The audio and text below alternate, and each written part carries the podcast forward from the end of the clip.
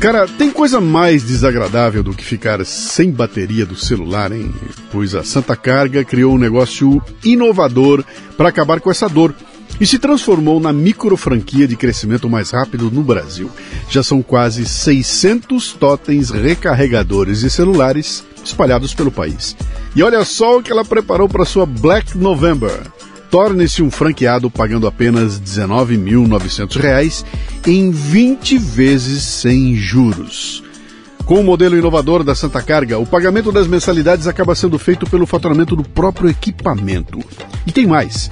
Ouvintes do Café Brasil e Lidercast têm um bônus especial de mil reais, tornando a Black November Santa Carga ainda mais irresistível. Você vai se tornar um empreendedor investindo apenas 32 reais por dia. Siga o caminho de muitos empreendedores de sucesso que já alcançam com suas franquias ganhos de mais de 8 mil reais por mês por totem. Tudo isso sem se preocupar com estoque, contratação de funcionários ou aluguel de espaços.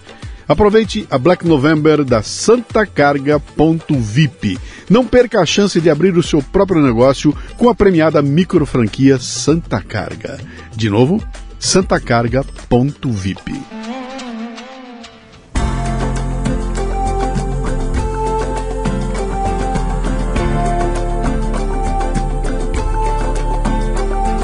E o Leadercast nesta temporada chega a você com o apoio da Casa Portini. Localizada num bairro no Botafogo, no Rio de Janeiro, a Casa Portini possui uma estrutura de alta qualidade. Aliás, Portini sou eu que falo, né? Eles lá eles falam assim, é, é Portini. Casa Portini. É uma estrutura de alta qualidade para receber eventos privados ou corporativos num ambiente exclusivo e acolhedor treinamentos, reuniões, workshops, jantares e degustações podem acontecer num espaço multiuso. A casa dispõe também de um lindo estúdio de yoga e uma cozinha profissional, perfeita para aulas práticas e produção de vídeos. Visite o Instagram, arroba Casa Portini. Se escreve Casa Porcini com C.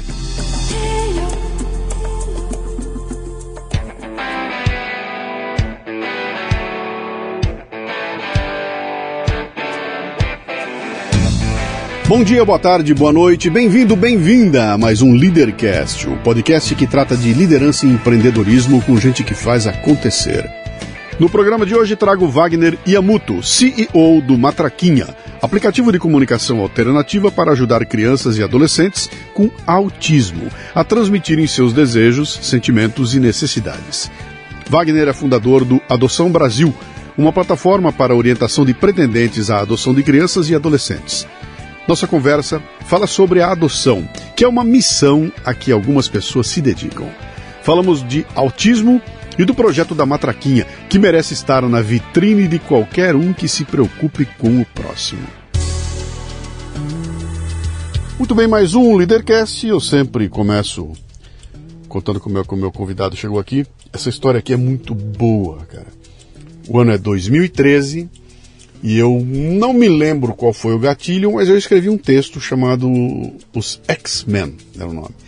E nesse texto eu fazia uma reflexão sobre uh, o, o, autismo, né? E colocava o autismo como uma possibilidade de ser uma espécie de um superpoder de um novo tipo de ser humano que estava chegando aí, que tinha capacidades que a gente nem sonhava, né? Que tinham autistas que eram absolutamente geniais dentro do seu autismo e foi uma provocação legal ali, porque eu botava, cara, olhem com cuidado isso aqui, porque isso não é um.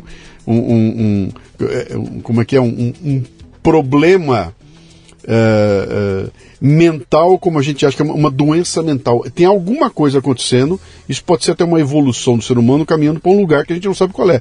Mas esses caras têm superpoderes, cara. Tem autista que senta num piano e toca como ninguém.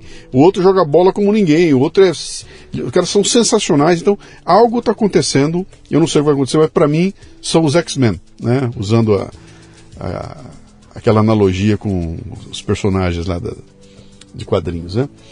Bom, passam-se, sei quanto tempo, uns dias, uma semana, um mês. Não foi muito longe disso aí eu recebo um convite para visita. Pô, eu quero visitar você aí. A gente ouve o Café Brasil. Falei, tá bom. Aí chega aqui, chega um casal com um garotinho. entram aqui, estão lá embaixo. Eu fui receber os caras, oh, legal, tudo bem, o garotinho inquieto, aquela coisa. Aí eu tiro o meu celular, a hora que eu abro o celular, o garoto voa em cima do celular e arranca o meu celular da minha mão. Assim, mas com uma, com uma sofreguidão, ele arranca da minha mão. Aí eu, ei, ei, ei, ei, ei. Aí o pai vira para mim e fala assim, é um X-Men. Né? E aí a gente estabelece a partir dali um contato, foi muito legal, que aí eu entendi o que, que acontecia ali, e aí fico conhecendo duas figuras, e a gente acaba uh, se aproximando, acaba fazendo uma série de, de contatos, eles sempre tiveram nos eventos que a gente eh, produz, sempre respondendo, comentando, e aí entraram numa, numa loucura aí de lançar alguns produtos, de juntar pessoas.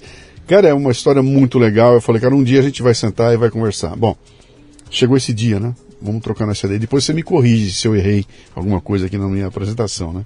Começamos daquele jeito, três é, perguntas, simples, que você não pode errar, o resto você chuta à vontade, né? Então, seu nome, sua idade e o que, é que você faz. Vamos lá. É, isso, antes do meu nome, a história realmente foi essa. Uhum. Então foi tudo assim que aconteceu. Eu sou Wagner Yamuto, tenho 45 anos, vivo aqui na cidade de São Paulo, capital.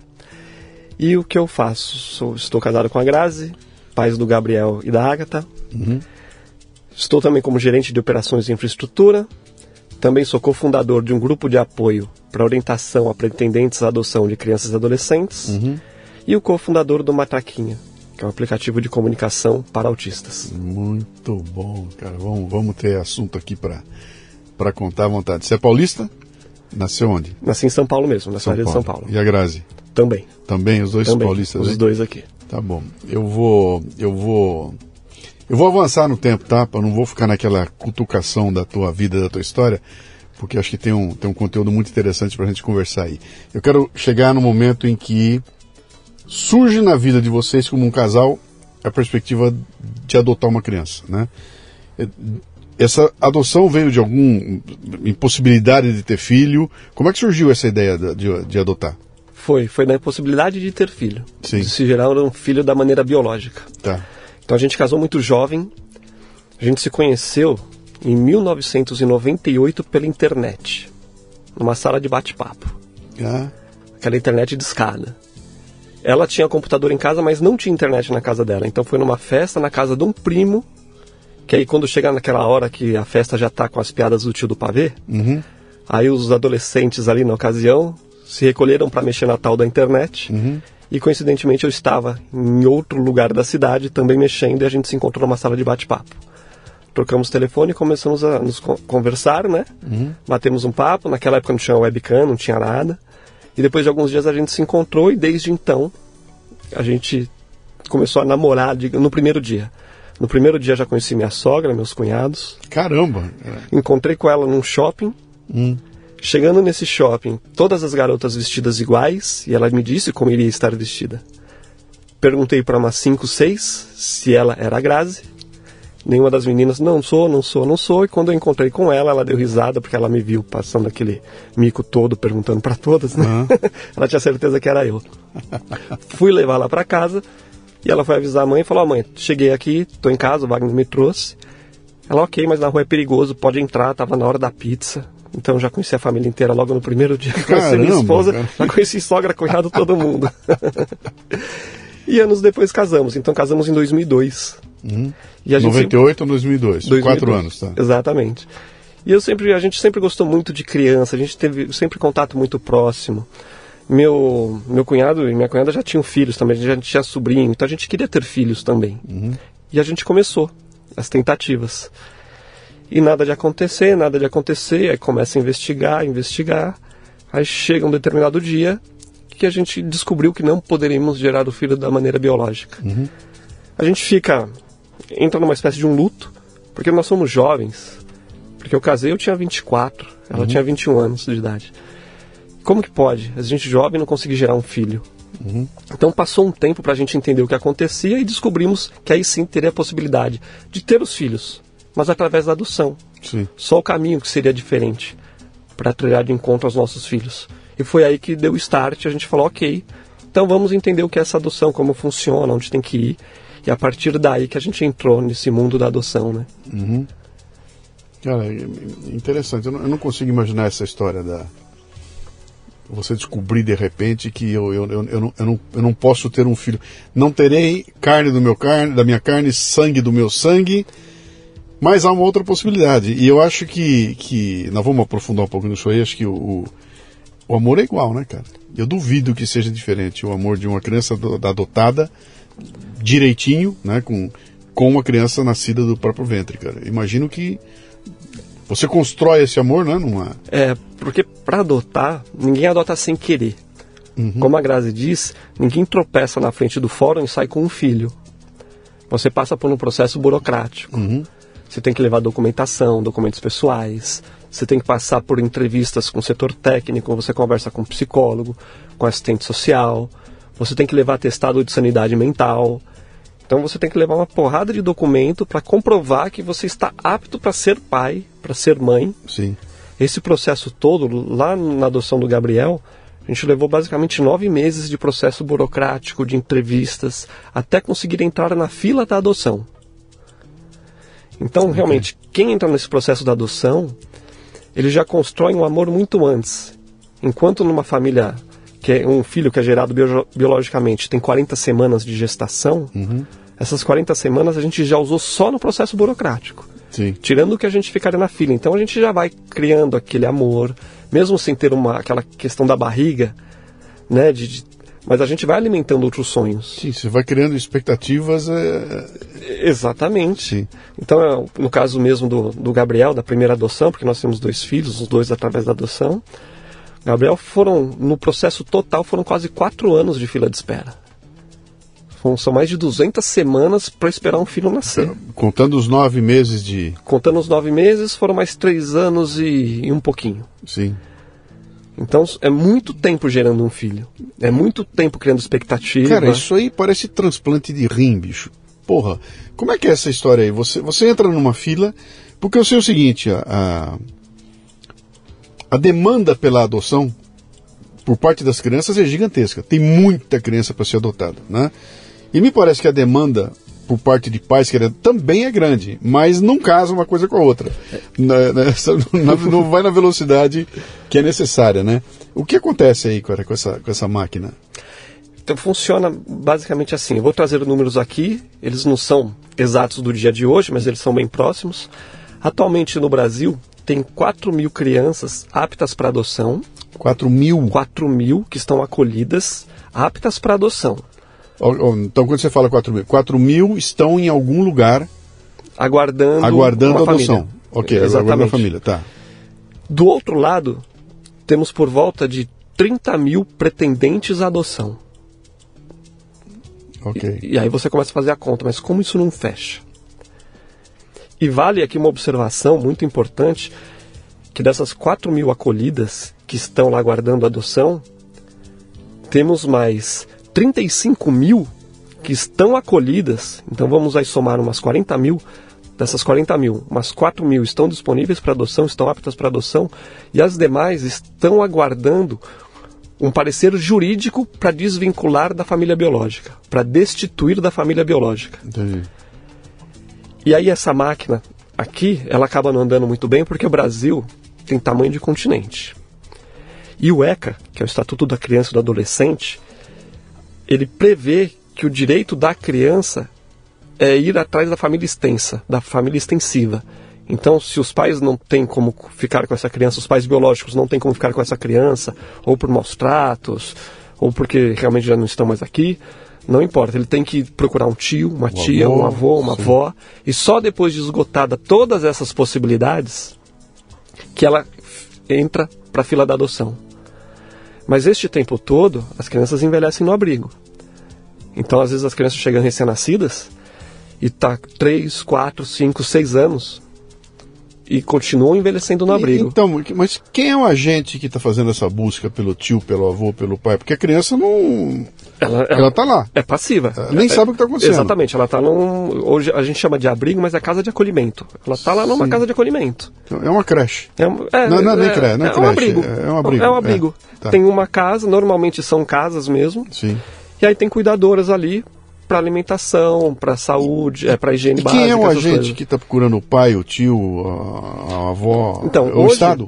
É o Estado. E hoje tem um sistema nacional da adoção que tenta cruzar essas linhas. Mas, por exemplo, quando eu entro com o processo da adoção, posso escolher em quais estados eu quero disponibilizar o meu cadastro também. Não, você como adotador. Eu como ado- isso Não, exatamente. eu- eu tô Ah, mas a criança não. A criança ela está acolhida e depende de um sistema dar o match, fazer essa conexão com uma família, com um pretendente que está disponível para adotá-la. Não, mas então, antes disso, o Estado teve que dizer o, O- seguinte, olha, esgotou. Isso, não o tem, Estado quis Não tem exatamente. tio, não tem avô, né? Quem é que quem é que faz essa essa Imagina, a criança chegou lá por algum motivo, que não importa que agora, né? Tem milhares de motivos. A criança chegou, foi entregue para essa entidade e lá está a criancinha sozinha na entidade lá, sendo cuidada pelas cuidadoras. Nesse momento é acionado um representante do Estado para pegar a ficha dessa criança e falar muito bem, vou bater na família dela para saber se tem alguém disposto a alguém do Estado vai fazer isso. Isso, exatamente. Alguém do Estado que tem esse papel. Tá. Então, por exemplo, aqui na cidade de São Paulo, que nós temos aí, se eu não me engano, cinco ou seis comarcas. Então, se a criança ela está em um abrigo na Zona Sul, de repente a comarca responsável é de Santo Amaro. Então, Tá. o pessoal, o a parte do estado lá da região de Santo Amaro, que vai atrás dessa família extensa dela, vai procurar. Mas a gente tem que lembrar que normalmente essas crianças que estão escolhidas, não é porque elas têm um- uma boa estrutura familiar. Não, tá tudo desmontado, né? Então é praticamente impossível. E, o- e o senso de urgência desses, dessa turma que vai buscar é. O senso da urgência da criança é muito, né? Ela, ela precisa. A família que quer também é, é tudo muito urgente, mas esse agente burocrático. E, e vale ainda lembrar também que esse agente ele não está só para adoção. Ele está na comarca da Vale da Infância e Juventude. Sim. Então ele não está resolvendo só questões da adoção. Ele tem que sair correndo porque teve algum, uma confusão numa escola, aí tem que ir lá e correr para lá. Aí teve um outro acidente ali que de repente a mãe se acidentou e a criança não tem com quem ficar e corre para lá para resolver. Então, não querendo tirar o peso de ninguém, mas o Estado também tem essas limitações porque falta braço técnico. Uhum. Então falta braço e acaba e essas crianças acabam sendo invisíveis. Então, ah, elas já estão acolhidas. Então tudo bem ficar ali. Entendeu? Esse é o pensamento que se tem. Porque ah, ela está acolhida, está sendo assistida, tem alimentação, tem onde dormir, não está no... desamparada. Tá. Então não tem ainda uma legislação que foque nisso. Em São Paulo começou uma das comarcas que fez uma vara específica para infância e juventude, para adoção, para começar a entender como que se consegue melhorar esse processo, se não consegue, porque essas crianças estão perdendo tempo. Claro, então eles estão crescendo, né? E vão chegar numa idade que. é, é, quanto mais velha, mais difícil é encontrar gente disposta a adotar, né? Sim, e a conta não fecha, lembra daqueles 30 mil pretendentes para 4 mil crianças? Sim. Não fecha exatamente por causa disso. Minha esposa e eu mesmo, a Grazi e eu, quando a gente foi adotar, a gente queria passar pela primeira infância da criança. A gente tinha esse desejo. Sim. E a gente respeitou muito esse desejo. Até por isso a gente ficou quatro anos aí para conseguir que o Gabriel chegasse pra gente. E nesse processo todo, a gente fala, ok, se demora muito na outra ponta, a criança chega lá às vezes recém-nascida, mas ela já não está no perfil que eu escolhi, que eu queria uma. A gente optou, porque para quem não conhece o processo de adoção, você preenche uma ficha com o perfil da criança. Tá. Essa ficha, ela tem a idade, tem se você aceita menino ou menina. Então tem a raça também, se aceita crianças indígenas, pardas, negras, inclusive com alguma doença pré-existente. Então soro positivo, cadeirante, com deficiência intelectual, enfim, uma, uma ficha enorme. Em algum momento ali você se sente preenchendo uma ficha de produto, sabe? Sim. Você parece que eu estou escolhendo numa prateleira, mas faz parte do processo. Depois que a gente entende, fica bem mais resolvido com essa história toda, né? Sim. Aí nessa ponta, a gente que estava ali para uma adoção de uma criança de até 12 meses, como demora muito, aí vai reduzindo esse número de crianças que, que dão essa. que teria, né, esse perfil com a gente. E aí hoje Esse- em dia, no esse, esse, esse funil dessas 4 mil que vocês estão aí, aí ah, vocês já interpretaram a, a quantidade de entrada de criança comparada com a saída de criança? Quando você tem 4 mil, entram mais crianças nesse bloco de 4 mil do que saem ou, ou é equivalente? Entram mais, entram mais crianças. Entra mais do que sai. Porque no, no- o perfil não, não encontra. Tá, Então o perfil do pretendente acaba não encontrando com o da criança. tá. A maior parte dos pretendentes hoje optam por adotar crianças com até 5, 6 anos, a maior parte. Na outra ponta, a maior parte das crianças acolhidas tem mais de 8, 9. Entendi. Então tem uma hora que essas curvas trombam e, e não tem nunca. Uhum. E aí, para isso, o governo faz programas. Faz, mas faz pouco ainda, né? Mas, por exemplo, explicando a adoção tardia. A adoção tardia é justamente para essas crianças que são consideradas de difícil é, colocação em uma família. Uhum. Então, como elas têm uma idade maior, porque hoje, antigamente, né, isso antigamente, quando a Grazi entrou no processo da adoção, crianças com até 3 anos de idade era considerada uma adoção tardia. Hoje já está para 8, 9. Porque a informação quebra muito desses mitos. Porque a pessoa, ah, mas eu vou pegar uma criança que já tem problema, de repente a criança já está toda é, com a psico quebrada, é uma porcaria. Lógico, muitas crianças passaram por coisas que nem eu nem você acho que nunca vão passar nessa vida. Sim. Mas precisa de ter um acompanhamento e, e, as, e essas adoções costumam dar certo.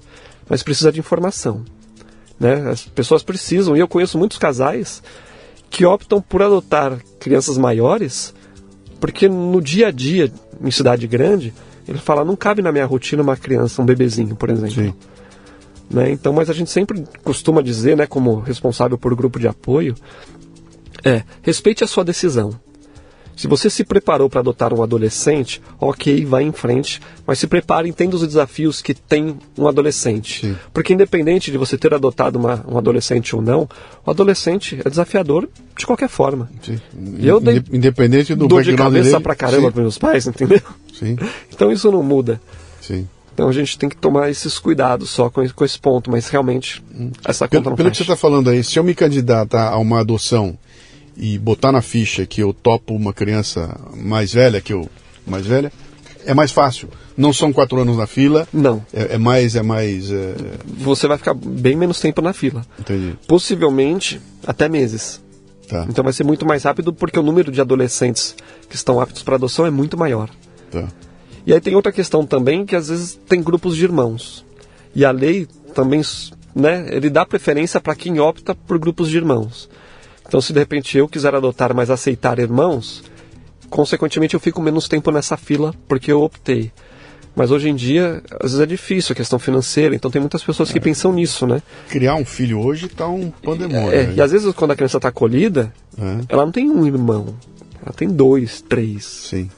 E estão todos lá juntinhos. E estão todos lá. E às vezes se pega de repente em algum juiz que não tem essa, essa questão de pensar lá na frente, falar pô, mas eu vou segurar uma criança aqui porque as outras três não pode porque a lei sugere que elas sejam adotadas juntas. E aí todo mundo sai perdendo. Uhum. A família que está guardando, as crianças que estão acolhidas.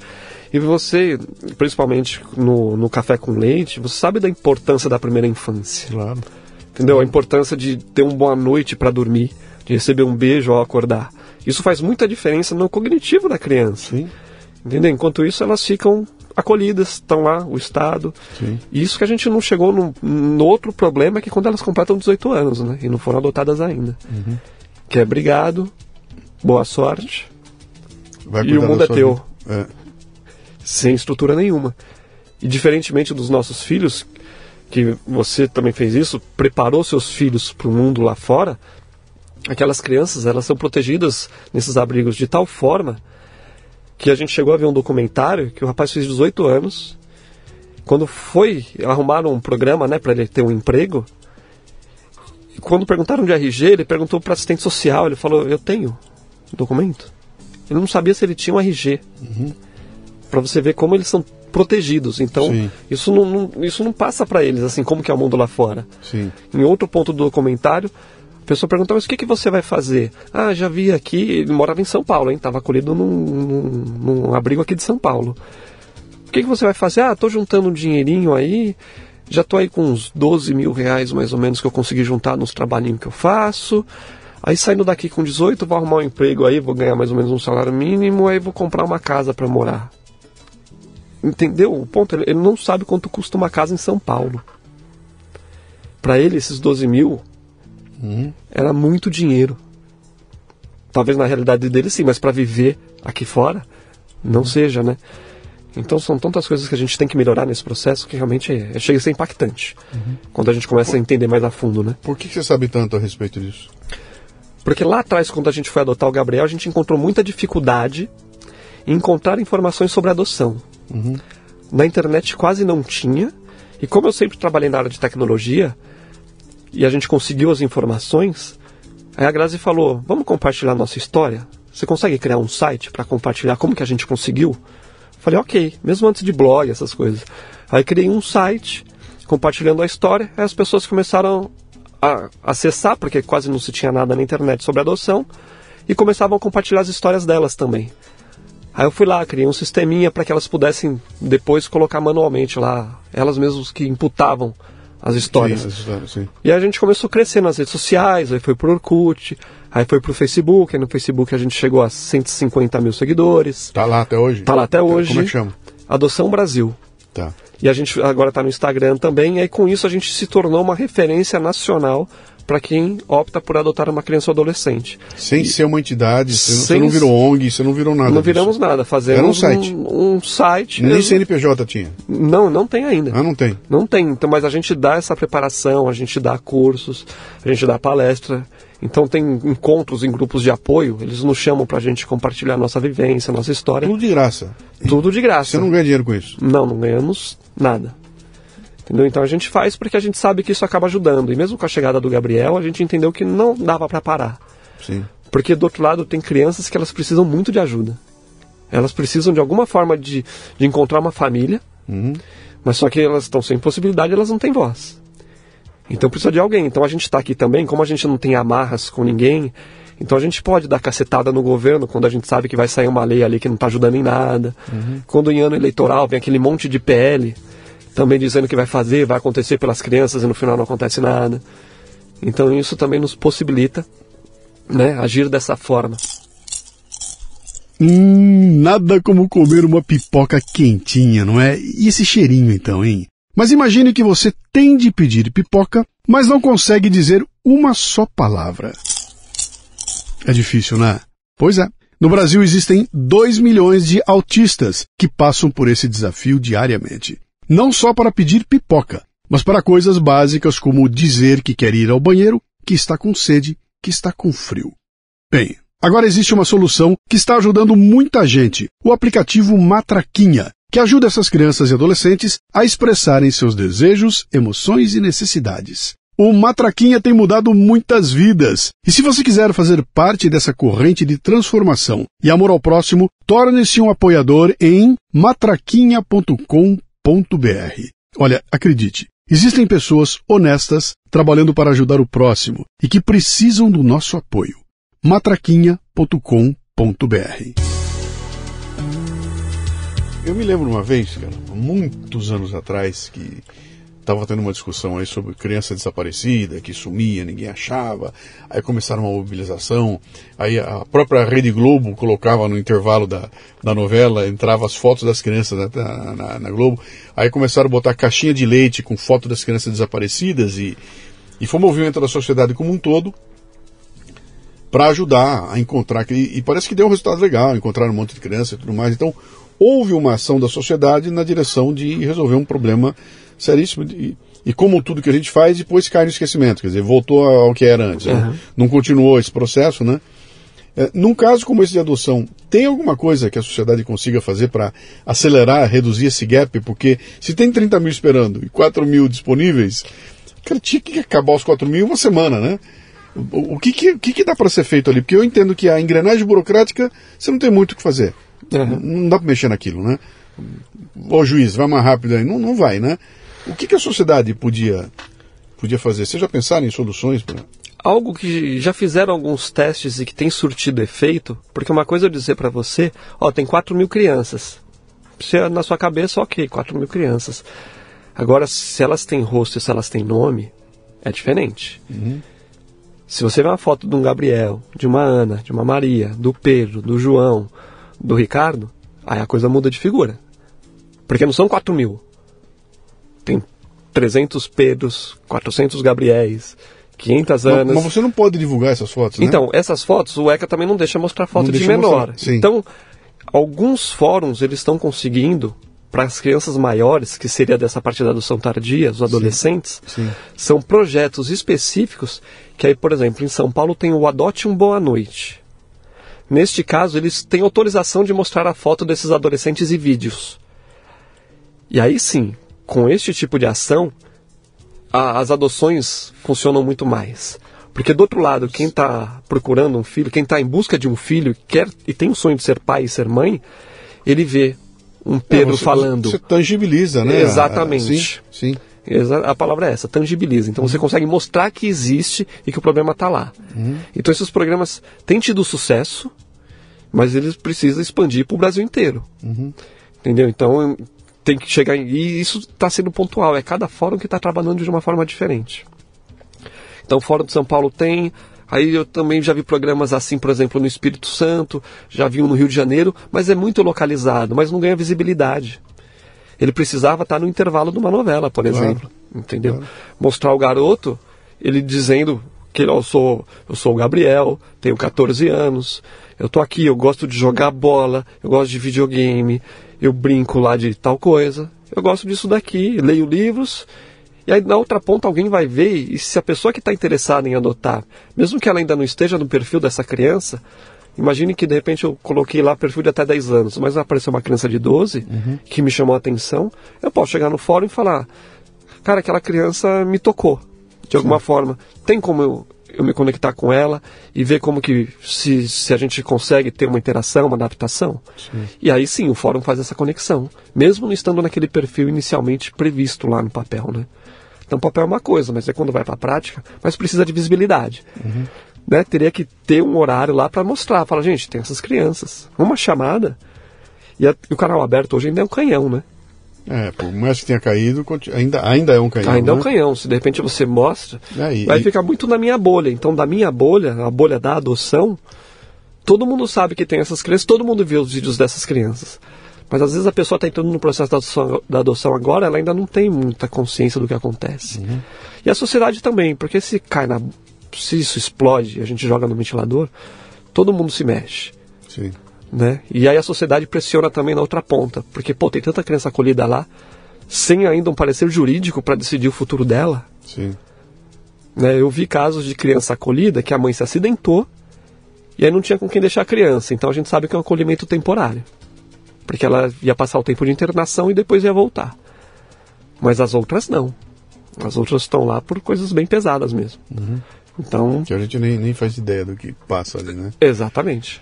Bom, aí vocês entraram nesse processo, ficaram quatro anos na fila, né? Como é que surge o Gabriel? Então, o Gabriel, quando ele tinha 10 meses de vida, só um, um pouquinho antes, foi, isso foi próximo de umas férias, nas férias de janeiro, a Graziel foi para a praia, né? A gente foi no litoral norte aqui de São Paulo. Que, que ano era? Isso foi em 2010. 10. Isso, é. 2010. Ele nasceu em 2009, mas a adoção dele aconteceu em 2010. A gente passeando lá na praia, no litoral norte de São Paulo, aí eu pisei num. Eu tava descalço. Aí eu pisei num montinho meio quente. Eu tava descalço. E aí era um cocô, um cocô de cachorro lá. Eu fiquei bravo. Fiquei bem bravo mesmo. E a, e a Gra começou a rir. Falou, não liga, vai lá, lava no mar, isso é sorte, isso é sorte. Eu falei, porra, que sorte. Sorte dos outros que viram pisando e não vão pisar nisso aqui. Uhum. Cara, a gente foi para casa, dois dias depois o telefone do fórum tocou.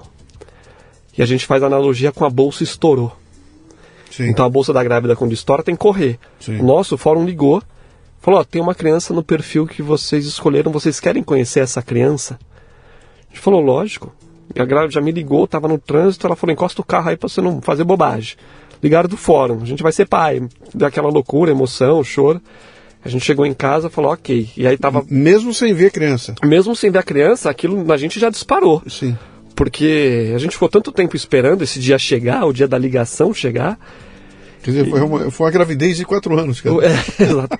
Uma gestação, a gente diz, né, a questão da expectativa. É. O Gabriel já tinha ido pra Lua e voltado umas quatro vezes. É. O Elon Musk não é nada perto do Gabriel que tava chegando aí, pô. É. O Gabriel já tava, ia falar quatro idiomas, era já um moleque, né? Uhum. Então aí ligou, falou ok. Aí a gente, então vocês vêm aqui no fórum, a gente começou a entender. Você vem no fórum, a gente vai mostrar uma foto e contar a história que a gente conhece dele. Até então ele tinha uns oito meses, mais ou menos. A gente foi, ela contou, ó, a história que a gente sabe é assim, ele do nascimento ele foi direto pro abrigo. Então da maternidade foi direto pro abrigo. Já estava abrigado há oito meses, ele estava. Exatamente, ele foi recém-nascido. Tá. Foi com cinco dias de vida, já foi acolhido já. Já foi para o abrigo. A gente viu a foto e colocaram quem é da minha geração ali, que cresceu nos anos 80, vai lembrar do filme Denis o Pimentinha. Uhum. A foto tava igual. Cabelinho lambidinho, molhadinho, uma gravatinha, uma roupinha toda bonitinha lá, e a gente se encantou pelo Gabriel. A gente viu a foto, falou, quero conhecer. E aí. Como é, como é que foi esse momento, cara? Porque a, até então você está falando de características que se descreve, né? Ah, é. vem de lá. Aí de repente materializa numa imagem, cara. Você pega aquilo na tua mão e, e, e a tua vida vai mudar naquele momento, cara. É, ali a gente, assim, a gente se emocionou bastante, porque realmente é muito forte é. você ter aquela possibilidade. É, eu digo que a assistente, a, foi, se não me engano, psicóloga, ela contou a história dele, que eu não me lembro uma vírgula, porque era só blá blá blá blá blá blá, porque Sim. eu e a Graça estavam na foto. Entendeu? A gente não. Assim, realmente foi, foi algo indescritível aquela sensação de, de que algo realmente fosse acontecer com a gente. Uhum. Mas ainda um pouco na defensiva. Porque tá, a gente ainda vai conhecê-lo. E, e, até porque tinha uma disputa, devia ter outros casais. Então, nesse que... ponto, quando eles chamam, não tem outro casal. Ah, não tem? Então não tem. Tá. Então, quando eles chamam, realmente aquela criança já está no meu perfil. Okay. A gente está naquele processo. E aí a gente ainda calhou de pegar um período de carnaval. Então a gente viu a foto e só foi poder ver o Gabriel uma semana depois. Uhum. Porque o fórum entra em recesso e quem tinha que assinar autorização para visitar o Gabriel no abrigo era o juiz. Tá. Então passamos uma semana de carnaval. E a foto não sai de lá, né? Você não saiu com a foto Não sai com a foto, não é. podia sair com a foto. Nem então, fotografar a foto você pode? Não, nada. Tá. E aí a gente naquela loucura, e aí, as, cara, aí realmente chegou o dia de conhecer o Gabriel. A gente uhum. pegou o documento no fórum, foi pro abrigo e é a primeira vez que viu o Gabriel a gente desmonta, né? Uhum.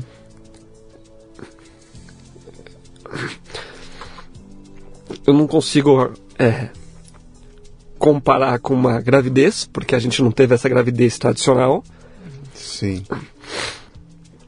E para ajudar ele estava dormindo, eu não podia encostar nele. Eu podia ver ele, mas não podia acordar. Não podia pegar ele no colo. A gente teve que esperar ainda o bonitão acordar. É, o pessoal te leva até um, os berços. Ele falou, ele está aqui, é, é ele está dormindo.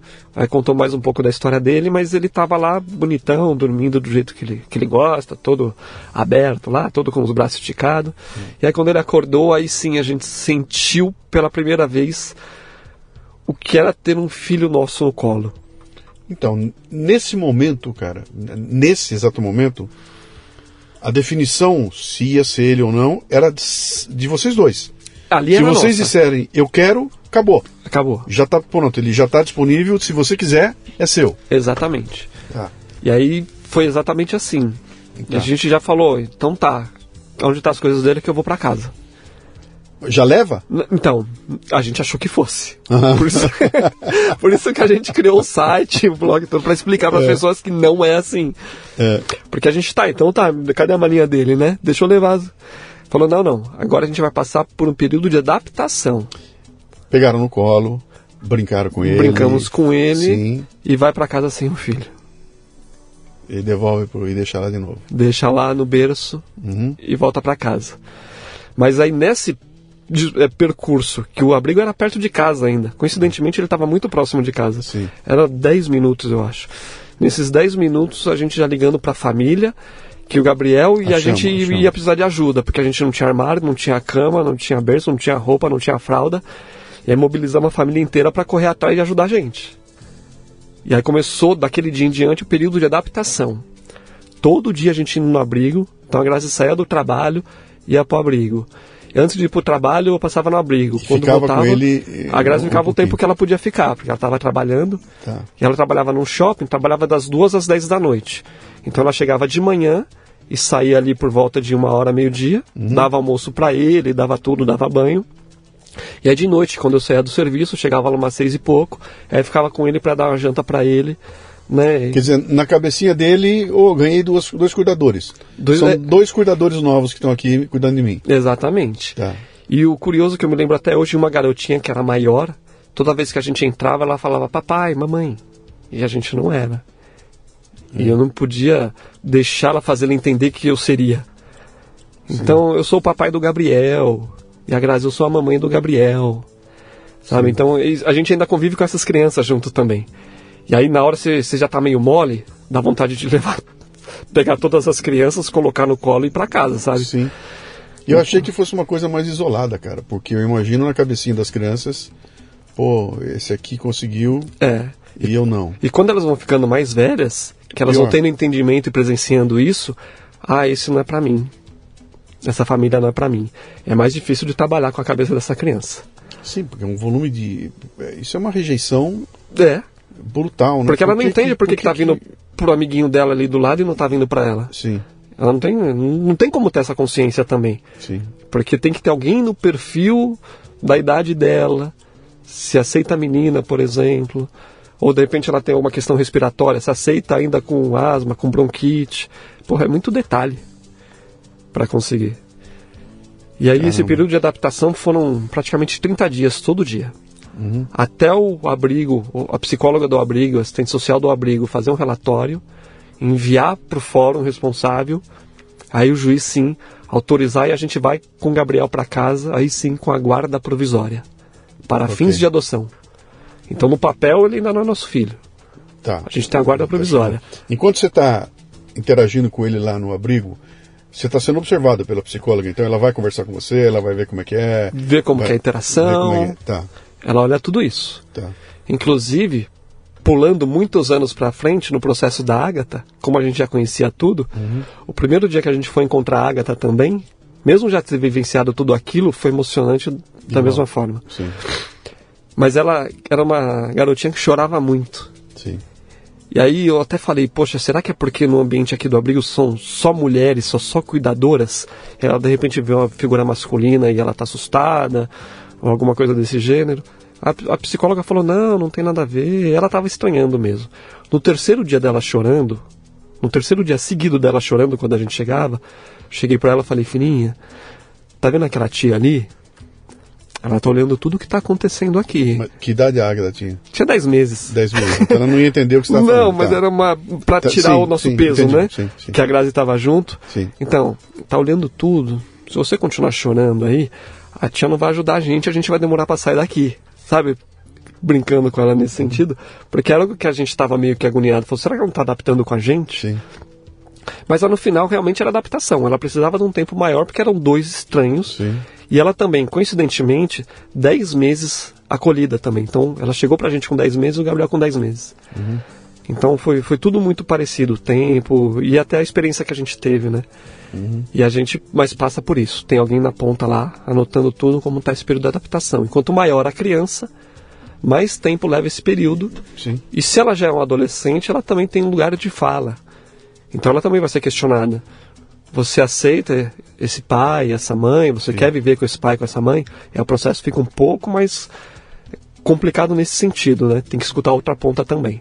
Sim. Que do, doideira isso. Mas vamos lá, o Gabriel chega em casa, a vida de vocês mudou completamente do dia para noite, né? Uh, ele chega com 10 meses, é isso? Isso, com 10 meses. 10, 11 meses. Uhum. É por aí, né? Uh, família aceita, aceitação total a partir daquele dia, se, não importa se veio da barriga, se não veio, era o filho de vocês, ou vocês tiveram que impor isso na família. Eu digo porque né? eu sou de uma família mais antiga que a tua, né? Tem, não sei se eu tenho idade para ter teu pai, mas mais ou menos por aí. E eu me lembro que havia na minha família lá atrás coisas de avós e bisavó, aquela coisa toda, de tipo assim, as crianças que eram filhos do ventre e as que eram agregadas. Havia uma certa diferença ali, pô, essa não veio do ventre, né? Como se aquilo fosse uma. Não que ninguém tratava ninguém mal, mas a criançada sabia que tinha uma diferença lá, né? Porque vieram de lugares é, diferentes, né? Como se fosse um preconceito antigo, né? Eu não sei como é que era. No teu caso, da tua família, o acolhimento foi total? Vocês tiveram que impor de alguma forma para a família? Como é que foi isso? É, a gente teve um acolhimento total. Uhum. A gente não teve nenhuma outra questão negativa com a nossa história da adoção. Sim. A família foi super bem receptiva. Inclusive, gente, era uma preocupação nossa. Não sei se bobo ou não, mas lógico que a gente tinha, principalmente com as gerações mais antigas, claro. Mais antigas. É. Mas pelo contrário, Uhum. Todo mundo foi super bem receptivo, Legal. nunca teve nenhuma discriminação. O Gabriel era da família. Já era o neto, já era o primo, já era o sobrinho. Uhum. Então realmente a gente não teve. A gente sabe de histórias que, que isso acontece. Sim. Mas a gente estava, a graças a Deus, a gente estava muito bem resolvido com essa história. Sim. Entendeu? A gente sabia muito o que a gente queria. A gente realmente queria ter um filho independente de como fosse. Então, eu acho que isso transmitiu para todo mundo também. A gente informou a família também do passo a passo, do, do, de todo o passo a passo. Uhum. Acho que isso ajuda bastante também. Então, às vezes, a gente até brinca, né? Vocês fizeram uma festa de nascimento do bebê, como é que foi? foi Porque no dia do parto tá todo mundo no hospital, é... tá aquela confusão. Como é que é? Chegou o bebê, gente, veio em casa porque nasceu. É, então, aí aconteceu assim, como o Gabriel chegou, né, ele tinha 10 meses quando a gente conheceu. Ele chegou para casa, ele tinha 11 meses. É. Pertinho do aniversário de um ano. Então okay. a gente fez a festona de um ano. Legal. Pra família, pros amigos, para todo mundo, porque todo mundo vivenciou com a gente. Sim.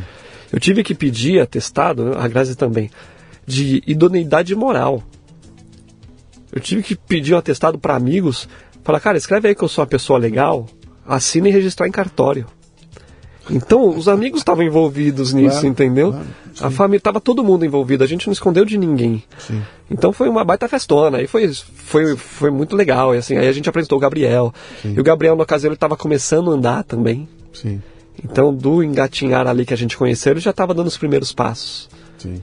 Ele deu uma semana depois do aniversário, mas já ficava de pé, já tinha o desenvolvimento dele ali de acordo com o esperado para a idade dele. Legal, legal. Quando vocês começaram a perceber que tinham um X-Men na família? Então, isso foi logo em seguida que ele começou a andar. Uhum. A gente já tinha ali na ocasião, já tinha dois sobrinhos, três. Já tinha três sobrinhos já. Então a gente e a família muito unida, muito próxima. Então a gente entendia como era o desenvolvimento de criança. A gente falou: Gabriel tá legal, mas ele não tá falando. Ele não fala, não fala. E a gente começou a investigar. Falou, será que ele é surdo? Aí fez audiometria. Mas eu sabia que ele não é surdo, porque o Gabriel é bom de garfo. Hum. Quando eu abri um saco de bolacha, salgadinho, ele, ele olhava e ia correndo. Eu falei, surdo ele não é. é. A gente foi ver se tinha alguma questão de cordas vocais. Fez, revirou o menino de ponta cabeça. Nada, ele não falou o tempo passando, aí ele já estava, por exemplo, com dois anos, e ainda sem falar nada, sem falar nada, a gente, opa, e só resmungo, né? Fazer um gemido aqui e outro ali. A gente colocou, falou, olha, vamos colocar ele numa escolinha. Matriculamos ele numa escolinha, na rua, em frente de casa, assim, atravessava a rua só. Uma escolinha particular. Falou, ok. A gente conversou lá, teve uma entrevista com uma psicomotricista. E a gente falou, oh, Gabriel, é, é assim, ele tem esse comportamento desse jeito e tal, para mim, de qualquer criança. Mas uma questão é que ele não fala, a gente acha que porque ele ficou acolhido por 10 meses, não teve estímulo suficiente. Seguimos a vida, ela falou, ok, vou aqui ficar com o Gabriel. E depois de um mês ela chamou a gente de volta. Falou, observei o Gabriel, fiz um relatório aqui e preciso que vocês procurem um neuropediatra. Uhum. E leve esse relatório. E a gente, ok, a gente sempre, sempre foi muito aberto, né? Marcamos a consulta, chegamos na consulta, o Gabriel entrou na sala do jeito dele, igual entrou aqui, já curioso, olhando tudo, mexendo em tudo. A neuropediatra olhou o relatório dessa psicomotricista, conversou com a gente, observou ele 10, 15 minutos no máximo. Seu filho é autista, sem rodeios. E, e pra gente foi um silêncio. Você já tinha ouvido isso o que a autismo. gente. Quando ela falou autismo, que ele é autista, eu me lembrei de matérias que eu via na televisão. Na televisão eles mostram um caso muito severo. Sim. E, e eu, aquilo veio na minha cabeça, o chão se abre na hora, sem, sem entender o que está acontecendo. E aí eu já falei, eu pensando na minha cabeça, eu falei assim, como que eu vou processar essa maluca? quem não conhece meu filho, faz 10 minutos que ela está conversando comigo e dá um diagnóstico desse. Uhum. Como que eu rebento com essa clínica aqui, sem parecer que sou maluco? E foi bem assim, tipo, é isso aí. E aí a gente foi para casa. E a gente já chorando no carro, na Graziel, porque sem entender o que estava acontecendo. Olhava no retrovisor o Gabriel olhando para fora, como se nada tivesse acontecido para ele. Falei, não, não, não deve ser. Aí a gente entrou num segundo luto. A gente passou por um luto da infertilidade Sim. lá atrás. E veio um luto de um filho que a gente criou uma expectativa. É a tal da expectativa. A gente criou uma expectativa por quatro anos que naquele momento, tudo aquelas idas à lua, os idiomas, eu, eu não sabia o que era autismo. Uhum. Eu tinha que entender o que era isso. A gente passou um período difícil nas nossas vidas ali para entender, para absorver. Então teve a negação, teve a aceitação. A gente passou por todo aquele processo como se fosse um luto mesmo. Que a sensação que teve, fala, e agora?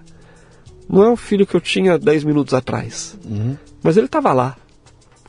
Então, é, realmente, é, é, são, são pensamentos muito conflitantes que a gente tem naquele momento. É muito forte, foi muito difícil a gente passar por aquilo, superar aquilo uhum. e entender. E aí, quando a gente começou a estudar um pouco sobre o que era autismo, antes de eu entrar com o processo contra aquela médica, Sim.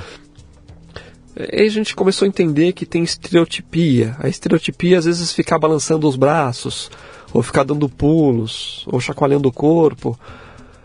E aí a gente começou a ver os vídeos caseiros de quando ele chegou lá no abrigo. E aí com um olhar um pouco mais treinado, você fala, porra, tava lá. A gente que não percebia.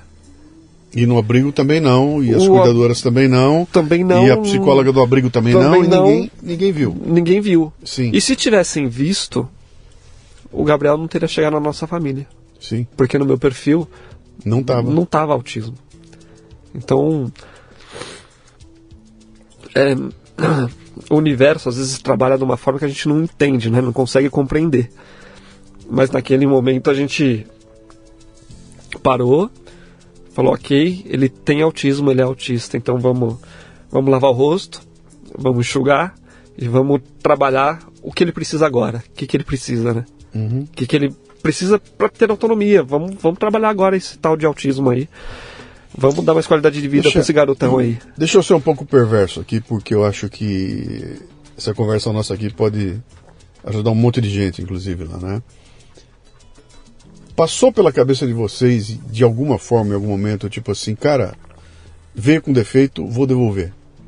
Me enganaram.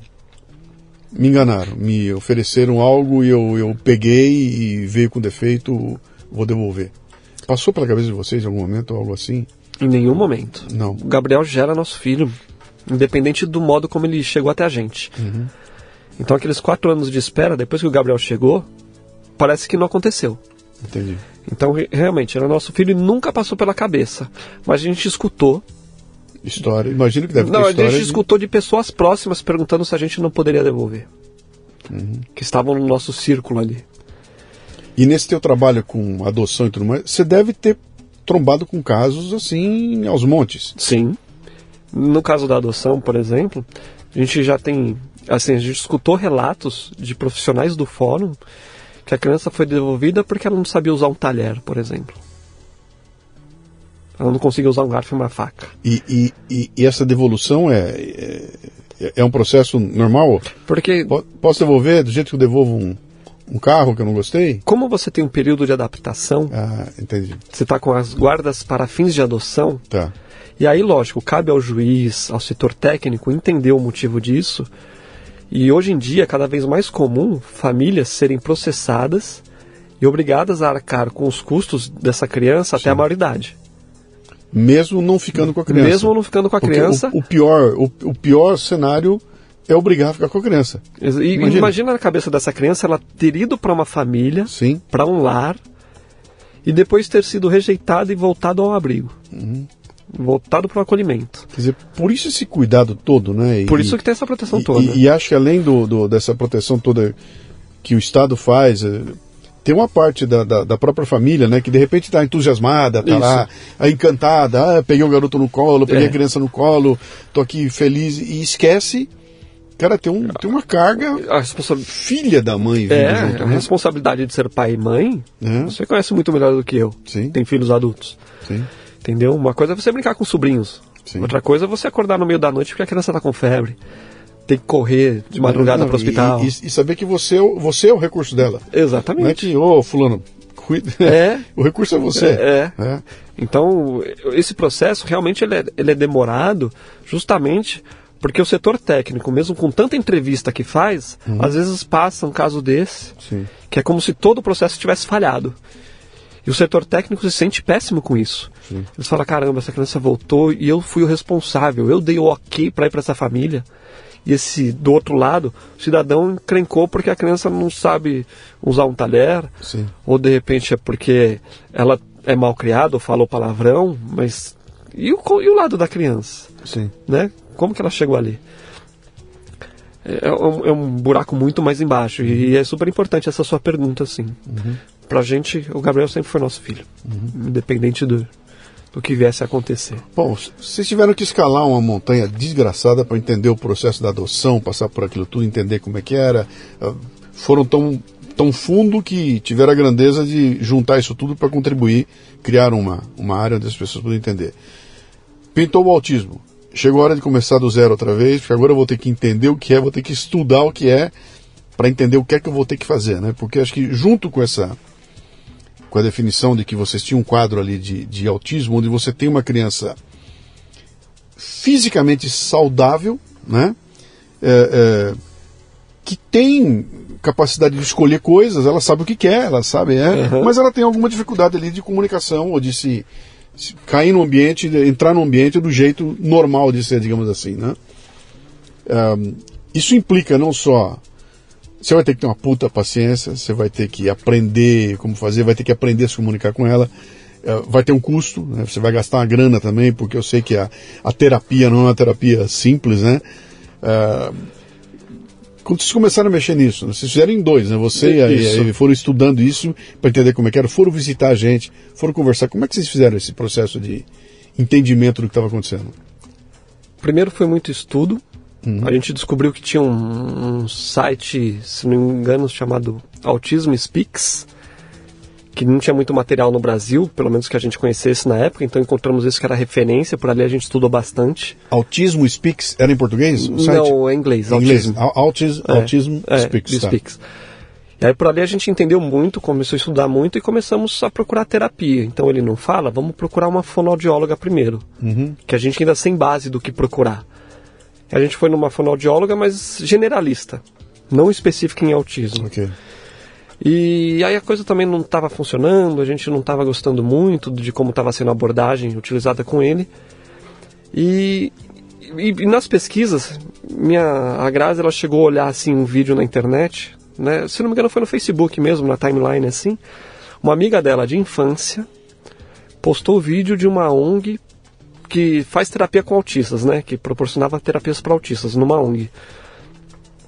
E ela viu e falou: Nossa, minha amiga é fono. Ela trabalha nessa ONG. Aí na hora ela mandou uma mensagem para ela. Falou, oi Paloma e tal. Aqui a Grazi, né? Elas viajavam juntas, tudo, quando eram crianças. Falou, meu filho é autista. Ah, pô, eu sou fono especializado em autismo. Aí a gente começou a fazer a terapia com ela, mas não na ONG. Então a ONG ela trabalhava no dia inteiro. E a ONG, para captar algum tipo de recurso também, disponibilizava as salas no final do dia para que as terapeutas pudessem, pudessem fazer particular uhum. e uma parte da receita ia para a ONG. Então a gente passou a levar ele nessa ONG. Aí a gente conheceu lá uma psicóloga e uma terapeuta ocupacional. Aí que a gente entendeu o, o tamanho do buraco que a gente estava começando a entrar. Uhum. Falar, ah, então ele precisa disso. Aí, isso era o que a gente podia pagar também, que é uma armadilha que a gente cai quando a gente é pai, que você sempre quer prover do bom e do melhor. Sim chega no momento e a gente caiu nessa armadilha. A gente deu uma quebrada financeiramente, porque chegou num ponto que a gente estava pagando mais terapias, a gente não conseguia mais pagar a conta, porque só pagava terapia. E aí você vai se sentindo um merda, porque você olha para a grama do vizinho do lado, enquanto meu filho fazia 8 horas semanais de terapia, o outro faz 40. Aí você fala, porra, meu filho não vai evoluir nunca, uhum. sou uma porcaria, tem que tentar outro trabalho, tem que fazer alguma coisa. E é outro processo que a gente tem que trabalhar na cabeça também. Não é só o autismo, não é só os desafios do dia, é a pressão da sociedade, essa coisa de olhar para o vizinho para saber como que está a história lá do vizinho. Falar, cara, o que eu posso pagar são três horas semanais e, e é o que eu posso fazer. Uhum. Entendeu? Plano de saúde, você tenta, é uma luta, vem profissional que não é qualificado, não é especializado, em vez de vai ajudar, vai só atrapalhar. O Estado não te provê. Não. Não tem um SUS que te que, que te dê... ele, o SUS ele tem algo que eles chamam de CAPS. Não Sim. sei se você já ouviu falar do CAPS. Já, já ouvi. Mas o CAPS, uma sessão de CAPS é uma sessão em conjunto. Uhum. E na sessão de CAPS pode ser que tenha alguma pessoa ali que está se recuperando do, do vício de droga, de álcool, um autista e alguém que tem algum transtorno bipolar, alguma outra coisa. E, e no caso do, do autista, ele precisa de atenção Full plena time. para, o, para o, o problema dele, a é, questão dele. Porque cada, assim, como todo mundo é um indivíduo, o autista também, e os desafios dele é diferente do amiguinho do lado. Sim. Então Quer não dizer, tem como. Duas crianças com um grau de autismo parecido se comportam de forma completamente, completamente diferente. Não, não é que tem um padrão ali que você fala. Ah, não tem. Não é uma fisioterapia para quem operou o joelho. Deu catapora. Se os dois têm catapora, ele vai ter aparecer umas marquinhas. é igual, no caso não é. Não é. De repente tem crianças que têm seletividade alimentar, por exemplo. Uhum. Então só come coisas, comida, alimento amassado. Outra só come alimentos que têm crocância. Outra só por cor, só come alimentos que têm cor amarela. Uhum. Outras não conseguem é, dormir numa cama se o lençol estiver dobrado. Se ela sentir a dobra do lençol, ela não incomoda ela, por exemplo. Sim. Então são, são vários desafios. Não tem como realmente generalizar e falar. Então são atendimentos individualizados, personalizados para cada demanda. Uhum. E aí que a gente vai entendendo e fala, pô, ok. Começou a terapia, e aí a terapeuta, a doutora Paloma, ela sempre falou, pô, ele não fala, mas a oralização não é a única forma de se comunicar. Sim. Ele pode se comunicar de outras formas também. E ela entrou com uma prancha de comunicação, que seria um fichário com figuras de objetos Sim. e lugares que ele gosta de frequentar, coisas que tem em casa, né? Sim. E foi a partir daí que ele começou a se comunicar com a gente, mostrando a figura. Pegava a banana, mostrava a figura, mostrava da, banana. a figura da banana pra gente, a gente sabia que ele queria comer banana. Tá ou que ele queria ir no banheiro, ou que ele queria brincar. Uhum. E aí que a gente começou a se comunicar com ele. Porque até então era de perguntas, mas eu tinha que adivinhar. E ele se frustrava. Porque a gente chegava num restaurante, numa lanchonete, e falava: Filho, você quer tomar suco ou refrigerante? Ele queria comer uma coxinha. Uhum. Porra, como que eu vou adivinhar que ele quer comer uma coxinha? Então eu vou na tentativa e erro, mas na tentativa e erro, uma hora ele se frustra, ele se irrita, aí ele entra, acaba entrando em crise. Sim entendeu? entra em crise, ele vai, pode se machucar, vai se morder, vai tentar correr, então vai fica gritar, muito mais perigoso um, para ele. Sim. E para quem está em volta também, porque hoje ele tem 14 anos e tem minha altura. Sim. Se ele entrar numa crise hoje, é, é grandão, e de repente ele der uma abraçada e estiver passando alguém do lado, vai machucar Se ele tem a altura, ele é o dobro da Grazi. Exatamente. Como é que segura um, um molecão desse tamanho, cara? Ah, mas ela é mãe, né? Mãe, mãe. Mãe chama junto, né? Aí não importa o tamanho. Tem mais medo dela do que você, né? Entendeu? Entendi. Você está ouvindo o Leadercast, um podcast voltado para liderança e empreendedorismo. De onde veio este, tem muito mais. Por exemplo, a minha mentoria MLA, Master Life Administration, um programa de treinamento contínuo em que reunimos pessoas interessadas em conversar sobre temas voltados ao crescimento pessoal e profissional. Comunidades online oferecem conexão, compartilhamento, apoio, aprendizado e segurança. O MLA é mais do que isso. É um mastermind para profissionais, com encontros mensais, presenciais e online, promovendo uma sensação de comunidade e uma troca muito valiosa de experiências. Olha, tem vagas disponíveis. Se você se interessa em estar comigo, acesse mundocafebrasil.com e clique no link para saber mais o desafio de você saber que, pô, você tem um cronograma, eu acho que essa terapia não é uma coisa sim, não é que você vai lá e uma hora depois você busca. Ele fica um bom tempo. Fica. A terapia é uma coisa complexa, uhum. né? E, e, aí tem uma luta para você conseguir incluir essa terapia. Bom, onde é que eu quero chegar? Você resolve em algum momento que fala, bom, eu, eu estou aqui trabalhando para resolver o problema do meu filho, mas eu acho que eu posso ampliar isso aqui. Já aprendi como é que eu fiz com a, com a adoção. Vou tentar aplicar a mesma coisa aqui, reunir essa informação para passar para mais pessoas. Né? Vocês pensaram nisso?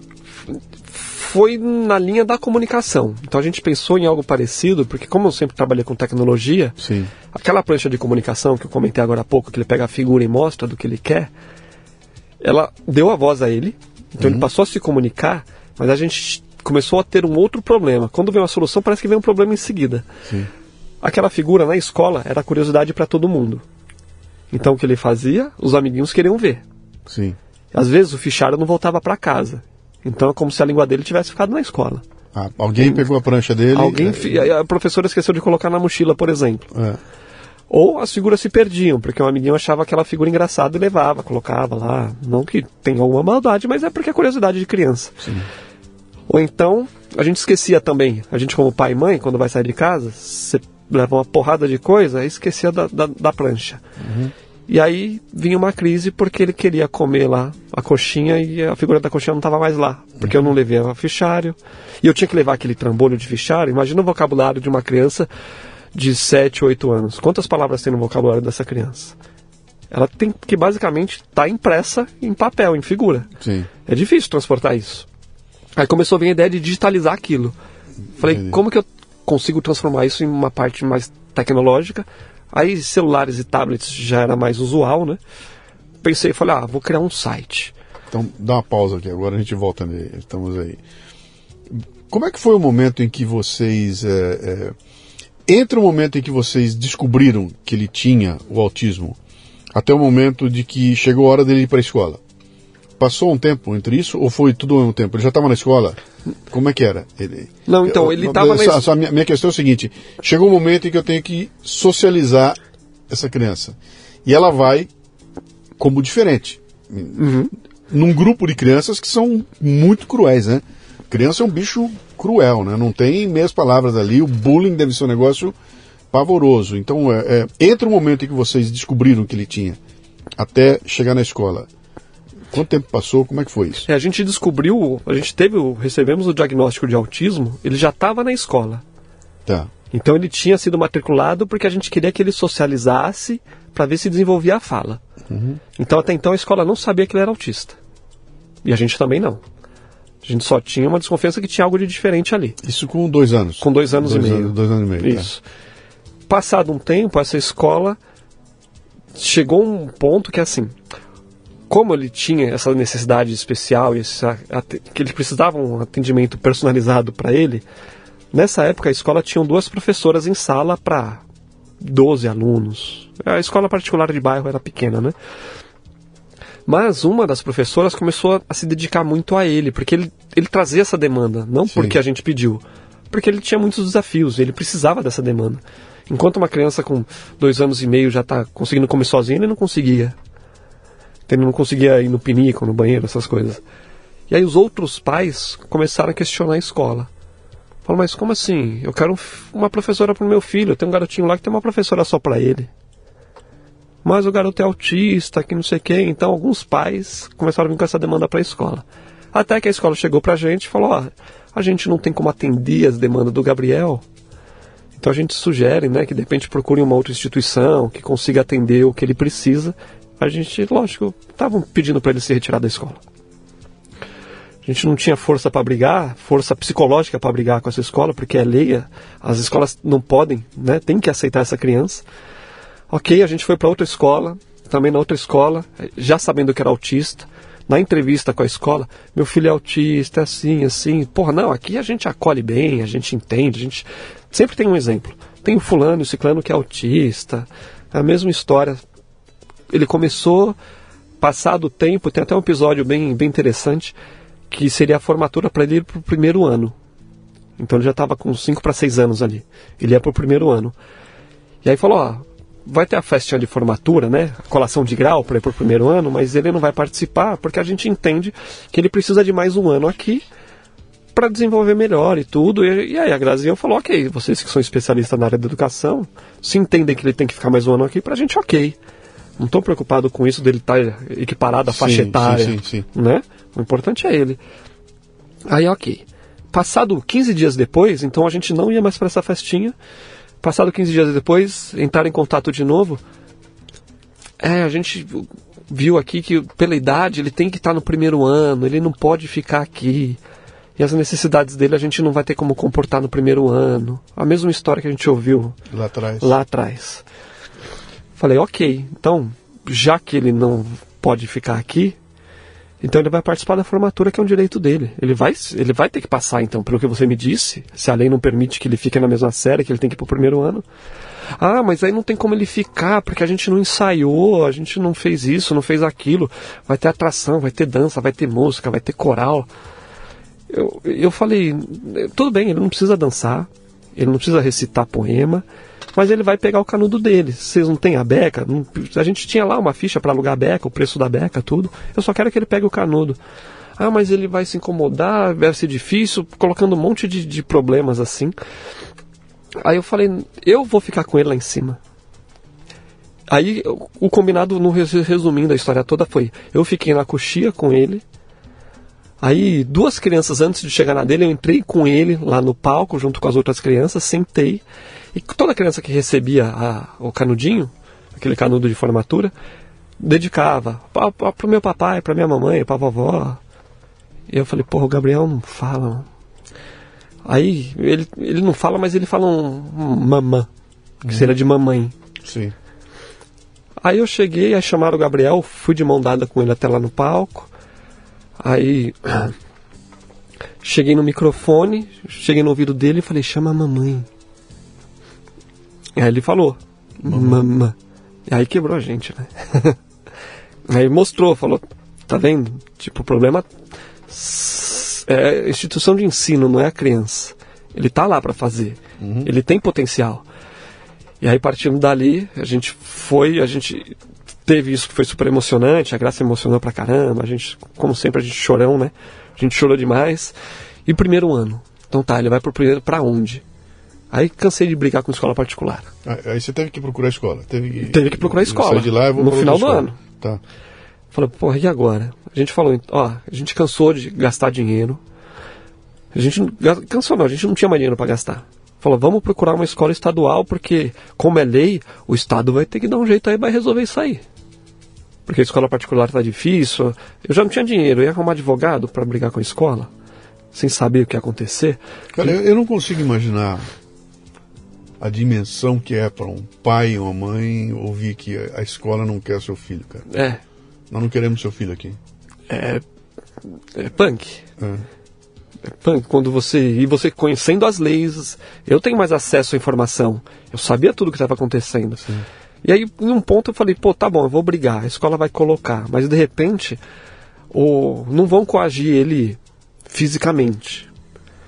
Mas ter o meu filho numa escola para ele ficar sentado no canto olhando para a parede é muito pior. Então não faz sentido só penalizar a escola. Entendeu? Não, não ah, vai ficar aí porque eu quero que vocês fiquem. E a gente foi pro Estado. E aí no Estado, como ele já tinha laudo, tinha tudo, a gente falou, ele precisa de uma cuidadora. Nisso, a Grazi já tinha aberto mão da, da carreira dela, da profissão dela. A gente foi atrás da cuidadora, aí o, o Estado falou, ó, oh, tá numa fila de espera. Tem que ver se chega. E a Gra ficou, a Grazi, né, ficou um ano e meio como cuidadora do Gabriel. Indo todo dia para a escola com ele às sete da manhã e sair no meio-dia sentado do lado dele, cortando material, recortando, adaptando material, porque o Estado também não fornece material adaptado para essas crianças. Uhum. Então, isso com o conhecimento que ela tinha, porque ela chegou a estudar, cursar pedagogia com ênfase em educação especial, antes mesmo da gente pensar em ter filhos. Então, com o conhecimento que ela tinha, experiência de mãe e de acompanhar em terapia, ela foi adaptando o material, foi trabalhando e ficou aí um ano e meio com ele aí em escola até o Estado arrumar uma cuidadora para ele. Pra gente poder aí sim ela respirar um pouco. Porque ela estava dedicada à mãe em 300%. Não importa se veio do, do útero Não ou importa. se veio da. Quando é pro filho. Uhum. E mãe é, é, forte. E a Grazi, ela ela arrebenta, bicho. Uhum. Você conhece ela? Eu conheço. Ela é, é, é. pequenininha ali, mas a bicha é brava. Volta ali então, você pega e olha e fala, vou digitalizar essa planilha aqui, ó. Vou Isso. digitalizar essa, essa, essas imagens. Aí voltando ali para digitalização, falei, vou criar um site, que era o que eu sabia fazer na época ali. Falei, pô, mas peraí. Já olhava pro Gabriel. Falei, ele não sabe escrever. Vai depender de ter uma internet nesse aparelho aqui para ele mexer. Falei, hum, acho que não vai funcionar. Aí coloquei na gaveta. Que hoje em dia eu descobri que é pivotar. Pivotei aquela ideia lá. Tá. Então o site não vai funcionar. Aí passado um tempo, fala, poxa, mas essas pranchas aqui tá sendo boa, mas por outro lado, vira e mexe, dá um probleminha aí que figura. Aí nada. Eu falei, caramba, não consigo encontrar outra solução. Até que um dia almoçando com, com o Adriano, que é meu irmão, a gente trabalhava na mesma empresa, né? A gente foi almoçar, ele falou, cara, vou começar a estudar desenvolvimento de aplicativo. Você topa? A gente sempre, a gente sempre foi muito unido, a gente sempre, né, a gente viveu junto o tempo todo. A gente nunca teve problema, trabalhamos juntos. Falei, ah, cara, vamos. Achei legal a ideia dele, falei, vamos aí. Ele falou, mas o que, que você quer fazer? Tem alguma ideia? Vamos fazer alguma coisa para adoção? Porque na época a gente eu falava muito Sim. da adoção Brasil, né? Aí eu lembrei da minha gaveta lá que eu tinha guardado. Falei, cara, a prancha de comunicação. Tá aqui, ó. Vamos pegar aquela segura e colocar nesse aplicativo aqui. Aí desse almoço até sair a primeira versão do aplicativo, levou uns três meses ali. E aí eu fiz um aplicativo e o Gabriel foi testando, né? Então nesse meio tempo o Gabriel foi fazendo o teste, eu fazia e dava na mão dele. E aí o Gabriel mexia. Ele já era fascinado por telas, né? Já era fascinado já... por telas, Sim. desde pequenininho. Sim. Então deixei na mão dele, pôs a usabilidade, né? A usabilidade aqui não tá boa não, ele não está entendendo como encontra a figura. A gente foi ajustando, quando ficou razoavelmente bom para ele mexer, a gente colocou nas lojas de aplicativo. Mas coloquei assim, de maneira despretensiosa. Já tinha nome? Já tinha matraquinha. Porque já, uma já... traquinha surgiu, uhum. porque mesmo ele sem falar, tem dias que ele acorda inspirado pra caramba. Uhum. E aí ele fica lá no bababá, ele fica balbuciando, ele fica tentando se comunicar. E a gente já falava, né, que às vezes eu não conseguia conversar com a Grazi. Falava, pô, filho, parece uma matraquinha, cara, você não para de falar, meu. Deixa uhum. eu conversar com a mamãe, né? Brincadeira lá de casa interna. Aí uma matraquinha já tinha. Então Entendi. o nome, porque quando a gente saiu do almoço, eu já registrei o domínio já. Falei, cara, vamos chamar de matraquinha. Aí já fui ver, o domínio estava liberado, aí a gente já registrou na hora, então já saiu com o nome. E pouco de depois, eu coloquei na loja de aplicativo para os familiares poderem instalar também. E aí entre uma terapia e outra, enquanto os pais estão compartilhando as derrotas, as vitórias, né, tão, só, às vezes só precisa de um ombro só, uhum. porque é, um, é uma jornada difícil. Não tem, assim, a gente fala o lado bom, mas tem gente que romantiza demais, mas tem um lado pesado também. Imagina. Então compartilhando aí, ah, que legal. Aí um, instalou, outro instalou, outro instalou. E quando a gente foi ver, já tinham milhares de instalação assim do aplicativo funcionando. A gente falou, opa, aí tem coisa diferente aí. E foi aí que a gente começou a entender, ah, ok, isso aqui é uma traquinha. E a gente se inscreveu num programa de aceleração do Google. Do Google for Startups. Que, que ano era isso? Isso em 90, ah, 2019. Tá. Então, 2018 saiu o aplicativo, a gente lançou de maneira como um projeto mesmo, lançamos um aplicativo gratuito, e botou gratuito. Ninguém pagou nada, baixou quem quis. Todo mundo gratuito. usando. Tá. E aí em 2019, como eu sempre gostei de tecnologia, estava lá na, eu estava escrito no, no, no mailing do Google. E eles têm um coworking aqui perto da, da Avenida Paulista aqui. E aí eu recebi lá um aviso, ó, a gente está procurando startups que tenham lá, que sejam, de repente, que não tiveram investimento ainda, essa coisa toda. Eu olhei e falei, bom, vou me inscrever aqui, não custa nada. A gente fez a inscrição, teve lá centenas de inscritos e a gente passou, a gente foi um dos 12 que passou para esse programa. Uhum. Aí entrando lá dentro do Google, aí eu entendi, comecei a entender, o Adriano e a Grazi, o que, que era uma startup, o que, que fazia, o que estava envolvido no ecossistema de startup. A gente teve um programa, um intensivão de três meses, que foi esse programa de aceleração. Sim. E aí começamos a entender, falar, ah, ok, startup então é isso, então a gente tem uma startup. Pô, pra gente agora, legal, então isso aqui pode ser um produto, pode uhum. virar uma empresa. A gente não tinha CNPJ ainda. Pô, mas é para ser empresa, então vai ser interessante a gente ter um CNPJ. Aí a gente começou a correr atrás. Então a gente primeiro fez um produto e depois correu uma forma, correu atrás de uma forma de formalizar este negócio. Sim. E passando por ali, nos anos seguintes, a gente passou em 2019, 2020 a gente passou por outro programa de aceleração do Sebrae, 2020 foi o ano da pandemia, né? Foi. Então, a gente chegou a fazer um, uma mentoria presencial, entrou a pandemia, foi tudo para online. Aí 20 a gente fez aceleração pelo Sebrae online. Em 21 a gente passou por duas acelerações, para Inovativa e pelo Hospital de Amor de Barretos, Sim. né, que tem o Rick Prata, né? Então a gente passou por esses dois programas de aceleração também. E aí, Mas até aí você está assim, bancando do teu bolso. Tô bancando, Tudo a gente tirando bolso. do nosso bolso. Não tem, não tem dinheiro entrando lá. Não tem dinheiro entrando.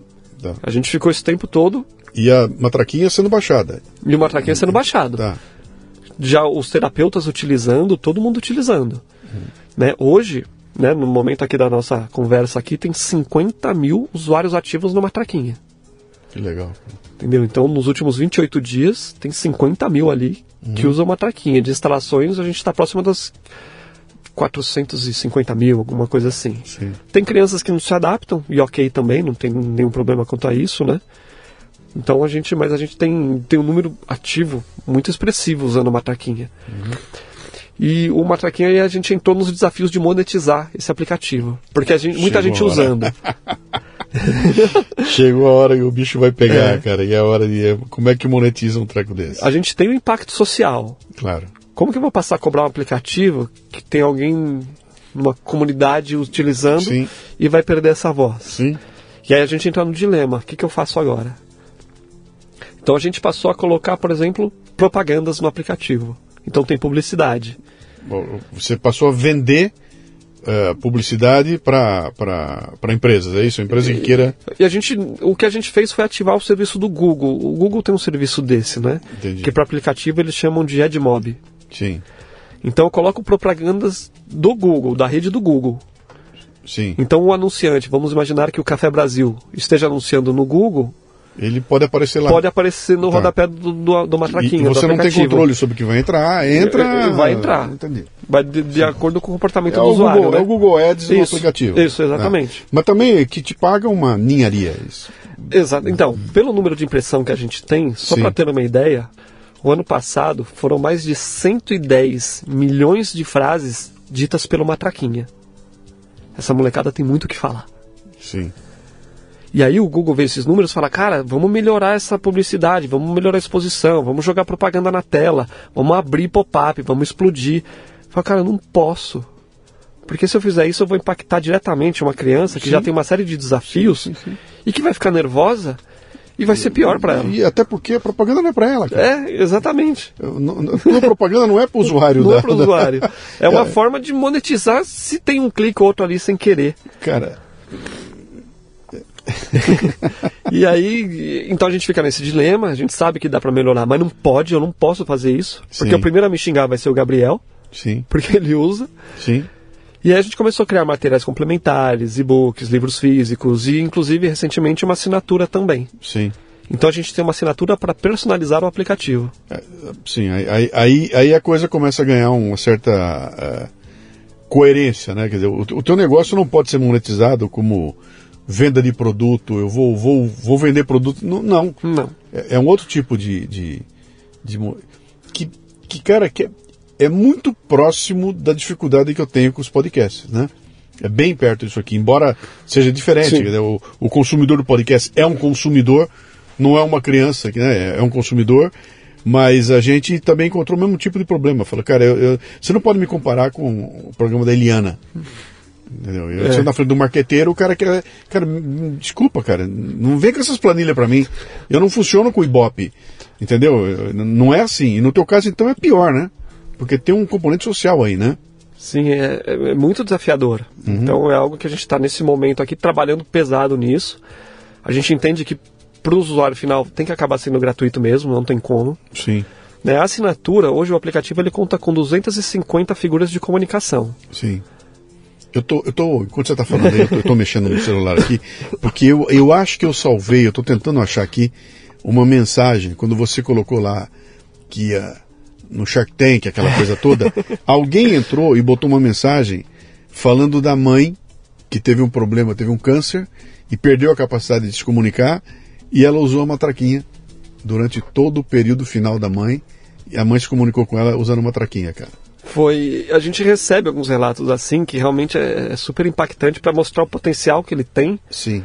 Porque a gente está focado aqui em autismo, mas porque é uma coisa que a gente aprendeu lá atrás. Sim. Vamos fazer com excelência para esse público aqui, porque se atender bem, enfermidades que impactam a fala tem dezenas por aí. Sim. Então a gente vai conseguir chegar nessas pessoas. Mas aí quando eu vou para um investidor ou para algum, algum lugar assim, se eu vou muito amplo, eu não tenho dado o suficiente e aí eles vão me pegar no contrapé. Uhum. Então, no mundo do autismo, que é o mundo que eu vivo já há mais de 10 anos, que eu conheço bem, conheço os, os números, aí fica mais tangível também de eu dizer e falar, ó, é isso aqui que acontece. Então, se você estiver investindo em mim, você está investindo porque meu público é desse tamanho. Uhum. Eu vou chegar a ter esse tipo de alcance. Futuramente pode ser mais? Pode. Mas agora eu estou chegando nessa turma aqui. Então, outros... eu, eu, eu, acompanhei você bem nessa, nessa luta aí. Nos, você falava, tô, na, tô, tô, no, tô numa aceleração tal. Tô na... E eu perguntava, e aí, entrou grana, cara? Tem grana, porque na minha concepção, o que estava acontecendo ali, cara? Se vocês conseguiram, no teu tempo livre, é, sabe, sem poder se dedicar 100%, montar a matraquinha e fazer aquela acontecer. Imagine se conseguisse dedicação total. Quer dizer, pô, consegue montar um projeto que remunere vocês, que pague você, pague a Grazi, pague o teu irmão, pague uhum. a turma toda que está envolvida nisso e vocês se dediquem 100% a, a fazer esse negócio andar. Isso não é feio, cara. Pelo contrário, uhum. isso aí vocês estão ajudando um milhão de pessoas. Então, cara, quanto mais grana entrar, mais capacidade vocês vão ter de sofisticar o projeto. E, e mas para isso tem que entrar dinheiro, né? E eu não vejo realmente um patrocinador, sandália havaiana entrando lá para vender havaiana. Não vai. Não vai. Né? Tem que entrar alguém com uma consciência diferente. Peraí, eu estou ajudando a, a, a, fazer um negócio que tem um impacto social. Aí, aí quando começou essa história de ESG, falei para cá, eu falei, puta, finalmente. Agora sim, as empresas vão se abrir e é merda nenhuma, é só papo furado, é só conversa, né? Mas aí pintou essa história de, cara, então pera um pouquinho, por que não o usuário é, remunerar 50 mil usando, cara, se cada um der um real por mês, 150 pau. É Sim. É aquela conta que eu fiz no podcast. Isso, exatamente. Pô, 350 mil caras me ouvindo, se cada um der um real, acabou o meu problema, né? Só que a hora que você vai executar, não é bem assim que acontece, né? E quando você trombou com esses caras de startup, esse pessoal é um pessoal muito. Cara, eu já tinha isso na minha época lá atrás, né? É, qual é o payback? Eu quero saber o seguinte: para cada dólar que eu botar aí, quanto e quando vai voltar, né? E, e, e eles começam a tratar a coisa como um business, sendo que você está na tua mão com uma ação social. Essa transição de transformar essa ação social num business, que era um puta de um desafio, né? Não é à toa que eu vi você envolvido. Onde você vai, o pessoal premia. Pô, que é. projeto é. do caralho, que coisa maravilhosa. E aquela coisa que eu tenho do. Outro dia eu falei, acho que no, acho que na gravação que eu fiz ontem, ontem, que é aquela história do. do muito bem, muito bem, muito bem. Lembra que eu já falei? né? Chegou lá, o cara, tô mostrando o trabalho, o cara, é. pô, muito bem, muito bem, muito bem, muito bem. Pô, legal. Quer patrocinar? Veja bem, veja bem, veja bem, né? Imagino que isso aconteceu de montão. É, inclusive com as tais letrinhas ESG. Sim. A gente se enquadra nelas. A gente está ali, e, mas aí quando a pessoa olha o payback, Sim falar, ah, mas no outro ali vai voltar dez vezes mais. Sim. Então com você, a gente conversa daqui para mais tarde a gente conversa. Eu vou falar o português castiço. Foda-se o social, entendeu? é. Essa, ali, com aquele outro projeto, eu mostro muito mais as minhas virtudes do que com o teu. Uhum. O teu ninguém vai ver. E aqui eu apareço virtuoso. Entendeu? Exatamente. Foda-se o social. É, essa, é, essa é a pegada, cara. Então a gente passa por muito disso. Então Sim. é super desafiador mesmo. Então a gente vai, a gente é premiado, a gente é reconhecido. E chega uma hora também que os seus recursos começam a ficar mais limitados. Claro. Né? Então a gente poderia ter, estar muito mais avançado, muito né, independente, ter um negócio saudável. Eu entendo que hoje uma traquinha, o pessoal fala de startup é unicórnio, né? Sim. Unicórnio, unicórnio. Talvez não seja o caso do Matraquinha ser um unicórnio. Pô, mas ele vai causar um impacto ferrado na sociedade. Sim. Entendeu? Um impacto aí que é imensurável. Porque essa criança que hoje ela não tem esse lugar de fala, ela não consegue se comunicar, ela não consegue pensar na educação primária, no fundamental, no ensino médio, faculdade, nem uhum. mercado de trabalho. Entendeu? Então, a partir do momento que ela consegue uma forma de se comunicar, abre-se as portas para ela também. E, e você está tá se referindo à criança. O entorno o dela é entorno. é impactado de uma forma brutal. Você imagina um pai e a mãe que de repente consegue descobrir o que a criança precisa, o que, que ela quer, simplesmente usando a com a matraquinha falando por ela, né? Porque a experiência com a família, porque muitas vezes isso é muito comum. A gente mesmo lá em casa, uma vez ou outra, já deixou de sair porque você falou, cara, acho que lá vai ser difícil lá, hein? Uhum. Porque o ambiente a gente não conhece direito, vai ter aquilo. Então, para preservar tanto o Gabriel quanto a gente, a gente fala, ah, ok, são raras às vezes, mas já aconteceu. Ela tendo a experiência de se comunicar, uma viagem em família fica muito mais atrativa. Entendeu? Não vai ser uma viagem de estresse. Porque Sim. às vezes a gente sai com aquele já com um pensamento assim, cara, se der alguma merda aqui, o que, que eu vou fazer? Sim. Entendeu? Mas aí não, a partir do momento que ele tem essa voz, você sabe que as crises vão reduzir dessa criança. Então ela realmente vai conseguir dizer se está gostando do lugar, se não está, se está muito barulho, se ela quer ir para piscina, se ela quer ir para praia. Então essa comunicação melhora a experiência do entorno mesmo. Claro, claro. Né? claro. Não é só. E, e para os pais, eu como pai, como não é porque uma traquinha foi desenvolvido por nós, mas realmente é muito assim é muito gostoso de você poder sair uhum. e curtir o, o movimento. Sim. por exemplo, a gente sempre viaja com o Gabriel, a gente nunca deixou de viajar. Alguns passeios, quando a gente acha que vai ser roubado, a gente evita. Mas viagem que é planejado, não, vamos. Porra, vai ser difícil? Vai. Ah, vou lá no museu. Porra, vamos mesmo? Vamos gastar? Vamos tentar. Uhum. Porque pode ser que ele fique 10 minutos, pode ser que ele fique uma hora e meia lá dentro. Pra gente poder. A gente Sim. tem que apresentar o mundo para ele também. Porque a Graziel não vai estar aqui o tempo todo. Né? Se tudo correr como deve ocorrer aí pela lei natural aí da natureza aí. A, a irmã já entendeu que ela tem um irmão diferente? Ela já entendeu, mas para ela é super tranquilo. Ela... Para ela é um irmão que não fala. Ela cresceu ali, nasceu ali, cresceu, faz parte do dia a dia Então dela. ela já perguntou, já questionou, mas por que o Gabriel não fala? Eu, eu lancei agora um, um, episódio do Café Brasil, acho que duas semanas atrás, que vem uma tem um depoimento de uma ouvinte, eu não sei se você chegou a ouvir, né? Mas ela conta a história dela, ela falou, cara, meu, meu irmão sofreu um acidente terrível e perdeu completamente a mobilidade. Você ouviu isso? Eu ouvi, eu ouvi né? isso daí. Que tem é, um som ouvi, atrás, e, né, achou que ele ficava um som no fundo, uhum. né? Uh, uh, uh, e eu ouvi aquele, mas era um som assim muito alto, né? Interferindo muito naquilo lá. E ela contando, fala, cara, minha vida, eu desisti de tudo, eu cuido do meu filho, do meu irmão, que é um homem de quase 40 anos, com 1,70m e tanto de altura, que não se mexe, que não. E, e aí eu mandei um comunicado para ela, falei, vem cá, esse ruído no fundo é o seu irmão? E ela, puxa, o meu irmão faz tão parte da minha vida que eu nem ouço mais. Hum. Entendeu? É, eu, eu, não escuto mais. Para ela aquilo era o normal do, do. imagino que é para a família dela como um todo, uhum. o filho, a filha, é a mesma coisa, né? No caso da, da, da, da irmãzinha é a mesma coisa. A mesma coisa. Meu irmão é assim. Meu irmão é assim, ele não irmão. fala. Sim. Ela já questionou, mas ele não fala, papai?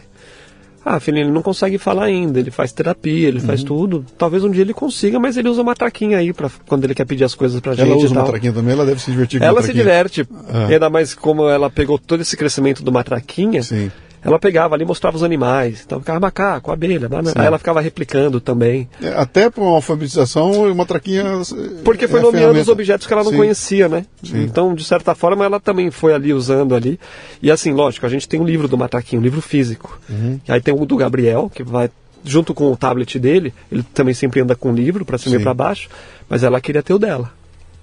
Sim. Ela queria ter o livro do Matraquinha. Então a gente tem o personagem menino, o personagem menina, né? E ela tem o livro do Mataquinha dela, porque ela falou, ué, meu irmão tem um livro desse, eu também quero ter. Bom, você passou por Google, passou por uma porrada de lugar e aí pinta na vida de vocês um tal de Shark Tank. Shark Tank. Você manda uma mensagem para mim, ó, te contar uma história aí, ó. É. Tô no Shark Tank. que é o lugar das startups, é o lugar do business, é o lugar do negócio, onde você vai ter diante de você sei lá, são quatro, cinco caras ali, que são caras que estão olhando você com uma máquina de fazer dinheiro. Então eu vou te entender com a possibilidade de você dar um payback legal para saber se eu vou entrar ou não no teu negócio, né? E, bom, eu assisti, foi muito legal, foi super interessante. Os caras, para, para, para, para, sai da sala, vem aqui que nós vamos conversar entre nós aí. Cara, uhum. puta projeto social, vamos arrumar, vamos ajeitar. Como é que pintou isso aí, cara? Foi um esforço teu? Você foi lá no Shark Tank, bateu lá para aparecer? Você sabia que essa visibilidade podia ajudar? Ou foi alguém que te escreveu lá e você sem receber uma carta convidando? Como é que foi isso? Não, então, nós estamos em 2023. Em dois, o ano passado, eu cheguei a fazer inscrição para o Shark Tank, porque como a gente agora está em busca de recursos, Sim. falei, bom, lá de repente é uma boa opção. Né? Porque, apesar de ser um programa, entretenimento, e é uma coisa que eu, eu aprendi, assim, realmente as coisas acontecem de verdade, não é tudo fake, a coisa acontece mesmo. Uhum. O nervoso é de verdade. Claro. Né? Então, eu fiz a inscrição no passado e a gente não passou nem da, da primeira etapa. E, mas assim, eu fiz uma inscrição meio que em cima da hora e confesso que foi meio que relaxado. Uhum. Eu fiz a inscrição e falei, vou fazer. Mas aí, como não passou, eu sou uma pessoa muito persistente, sabe? Eu sou uma pessoa muito resiliente, assim, eu, eu vou em busca, eu, eu paro para analisar tudo. Aí eu já fiquei com aquilo na cabeça. Falei, o ano que vem vai sair isso de novo. E se sair eu vou me inscrever, mas agora eu vou arregaçar. Vou fazer a inscrição direito mesmo. Aí vem a inscrição, fiz com atenção, fiz com. Me dediquei para fazer a inscrição. Não foi só vou preencher esse formulário e, e acabou. Preenchi, mandei, vi, tudo que pediu eu fiz. Ah, você tem e-mail com material complementar? Tenho, tem material complementar, tenho artigos que a gente apareceu na imprensa, tem post, tem tudo. Aí mandei. Aí recebi o primeiro e-mail. Parabéns, você passou para a próxima etapa. Aí falei, eita, tudo bem que eu queria, mas eu falei, oh, já, uhum. já balançou lá. O Adriana Grazi também falou, eita, aí já. Aí foi para uma segunda etapa, aí foi para uma terceira. Aí foram basicamente uns 5, 6 meses de, de, de, processos, assim, de etapas que a gente foi passando, até o momento que falou, ok, você passou, a gente teu, vai gravar. Teu, teu case vai, vai ser gravado. A gente vai gravar. E aí a gente falou, oh, aí, aí deu um nervoso. Porque até então eu acompanhei bastante o Shark Tank, porque eu sempre gostei de estudar, sempre menti, né? Você falou que podia mentir um pouquinho lá. Vai. É. Mas assim, eu comecei a estudar empreendedorismo lá para 2014, 15. Eu queria entender melhor. Eu falei, tá, tô entendendo melhor, mas aí o Matraquinha surgiu nesse meio tempo, então aquela coisa que eu estava aprendendo antes não se, não se perdeu. Parece que né, a gente sempre vai, vai fazendo as coisas nesse sentido. Aí estudei e falei, ok, a gente passou lá no, no Shark Tank e falei, tá, já sei o que, que eu quero. A gente tinha passado por uma experiência um ano anterior, você lembra que você acionou o MLA, a turma do MLA? Lembro, lembro. Então, que a gente passou, participou do desafio da Hotmart. Isso. Você veio, você fez uma apresentação para nós, Isso, uma matraquinha. Eu fiz para vocês. Aí o nosso pessoal te, te deu uma. Você, teve lá uma, uma. Mentoria com a turma lá do MLA. Mentoria. Lá não legal. tem como pagar. Aquilo lá foi mensurável também. Aquilo não, não tem como precificar aquela mentoria lá. Foi legal, né, cara? Reuni uma turma lá. Eu, no Shark Tank eu conversei com os tubarões, mas os caras lá não são muito diferentes, não. Sim. A turma legal. do MLA é fera. Aí eles me ajudaram a montar uma apresentação, valuation, aquela coisa toda, né? O próprio Rodrigo Mendonça também, né? Sim. E aí eu já tinha toda essa bagagem, foi no Shark Tank e falei, ah, é agora. E aí eu já assisti o Shark Tank, mas quando a gente começou a passar no processo evolutivo ali, eu parei porque eu não queria me ser influenciado para saber o que, que o cara quer ouvir. Eu não ah, queria saber o que, que o Shark quer ouvir. Eu parei de assistir. Tá. Falei, eu vou parar, porque primeiro, eu não quero ser influenciado, eu não quero ir com respostinha pronta para convencer algum shark, eu vou com a minha verdade. Sim. Eu vou com, a, com o meu produto, com a minha verdade e com a minha história. Sim. Se ele fizer sentido ou não para eles, vai funcionar de qualquer forma. Então já fui nesse. Parei de ver, e eu parei de ver também por causa do valuation. Que é onde muita gente acaba se ferrando no programa, digamos uhum. assim. Porque às vezes exagera no valuation. E, e eu olhando assim, às vezes você olha com aquela síndrome de vira-lata, eu vi umas soluções assim nos programas. Ah, caramba, que negócio bacana. E o cara tá pedindo só isso. Nas minhas contas aqui, para fazer minimamente andar, eu tenho que pedir o dobro do que esse cara pediu. Aí eu também parei de ver, porque eu falei, cara, isso aí vai me dar um. E aí eu vou fazer bobagem lá. E aí eu fui, fui lá com valuation, então eu defini lá o, o quanto que a gente queria, por quantos por cento que na ocasião eu pedi 400 mil uhum. por 15%. Falei, então é isso que eu preciso e eu sabia o porquê que eu precisava disso. Porque eu preciso de equipe de comercial, preciso de marketing, preciso investir em mão de obra, né, em recursos humanos e mais em parte de marketing também. Então isso para mim já estava muito bem resolvido, então eu não tinha como me enroscar nesses pontos. E aí foi o dia da gravação, né? Então teve a preparação e a gravação Aí lá na gravação é, aí é tenso, porque você vê o estúdio. Uhum. Né? A gente até então não tem acesso a nenhum dos, dos, dos Sharks, né? Então a gente tem uma, uma espécie de treinamento para você saber como se comportar, porque tem uma porrada de câmera, para tudo quanto é lado tem câmera, então é só para você não ficar de costas para uma câmera, numa hora que estiver conversando com alguém, não invadir um espaço X, Y. Então, além do seu pitch que você tem que montar na cabeça lá. Você tem uma parte cênica que você tem que respeitar. Que você tem que respeitar. Então, você, você adiciona mais esse agravante na sua apresentação, porque às vezes a gente fica vendo assim de fora fala, porra, o cara tava muito nervoso. É difícil pra caramba. É, imagino mexe com o psicológico de uma tal forma, Sim. porque uma traquinha não, não ia deixar de existir independente do resultado. Mas você quer transmitir o seu produto da melhor maneira possível, porque independente disso tem exposição, como você mesmo disse. É um programa que no meio do empreendedorismo é muito visto, né, muito reconhecido. E aí foi a hora de chegar lá e conversar com eles, né? De entrar lá no tanque. Ah, você foi super bem, cara. Falando como quem te conhece, quem viu a tua evolução, você foi muito bem lá, foi, foi, foi bem legal. E acertou na mosca, porque os caras deram uma. Eles deram uma brecada no meio do caminho. Para quem não ouviu, depois eu vou ver se eu coloco o link aqui. É muito legal, ele para, para, para. O Wagner sai da sala, fica lá esperando que nós vamos conversar aqui. E então, aí tem uma conversa muito legal entre eles ali, né? E aquilo eu não tenho acesso. Sim. Você não é, viu o que aconteceu lá dentro? Eu não vi. Sim. E assim, na televisão parece que foi 30 segundos. Sim. Mas foi um, tipo uns 10 minutos dos caras conversando. Sim. Eu me recolho lá, vou para um outro, uma, uma outra área, sim. e os caras conversando. E, e, sim, o que, só para quem não assistiu, eles se reúnem e falam, cara, isso é um projeto social, não é necessariamente um business, acho que nós aqui podemos ajudá-lo a ter um alcance muito maior do que ele é. tem aí, então vamos, vamos nos juntar. E, e, e, foi muito legal ali. Dois não quiseram, né? Mas os outros. Aí foram quatro. Foram Sim. quatro. Nesse dia em específico tinha mais um, um Shark convidado. Eram então seis tinham seis. Sim. E quando começou, que começou com o semiexato, né? Falando, não, não é pra mim, a Monique já tinha falado alguma coisa que não, aí o Sérgio Zimmermann, uhum. que é o seu da Pets, ele para, para, para, para, para. Quando começou a vir aqueles não, a gente veio tomando não faz cinco anos. Sim. A história do SG, aquela. Sim, sim, aí quando veio os não, aí, tipo, eu só tava na minha cabeça assim cara, pelo menos eu, eu saí da apresentação, da, do, da minha conversa, do meu discurso, cara, eu falei que eu precisava e o que eu queria. Uhum. Então eu já tava, eu já tinha saído satisfeito dali porque ganhei a exposição que eu precisava. E, o, e a minha apresentação tinha sido boa dentro da, das minhas possibilidades e dentro do que eu imaginava, que eu tinha como régua. Eu uhum. queria conseguir fazer bem feito e de acordo com o que eu tinha planejado. Então para mim já estava bem já. Uhum.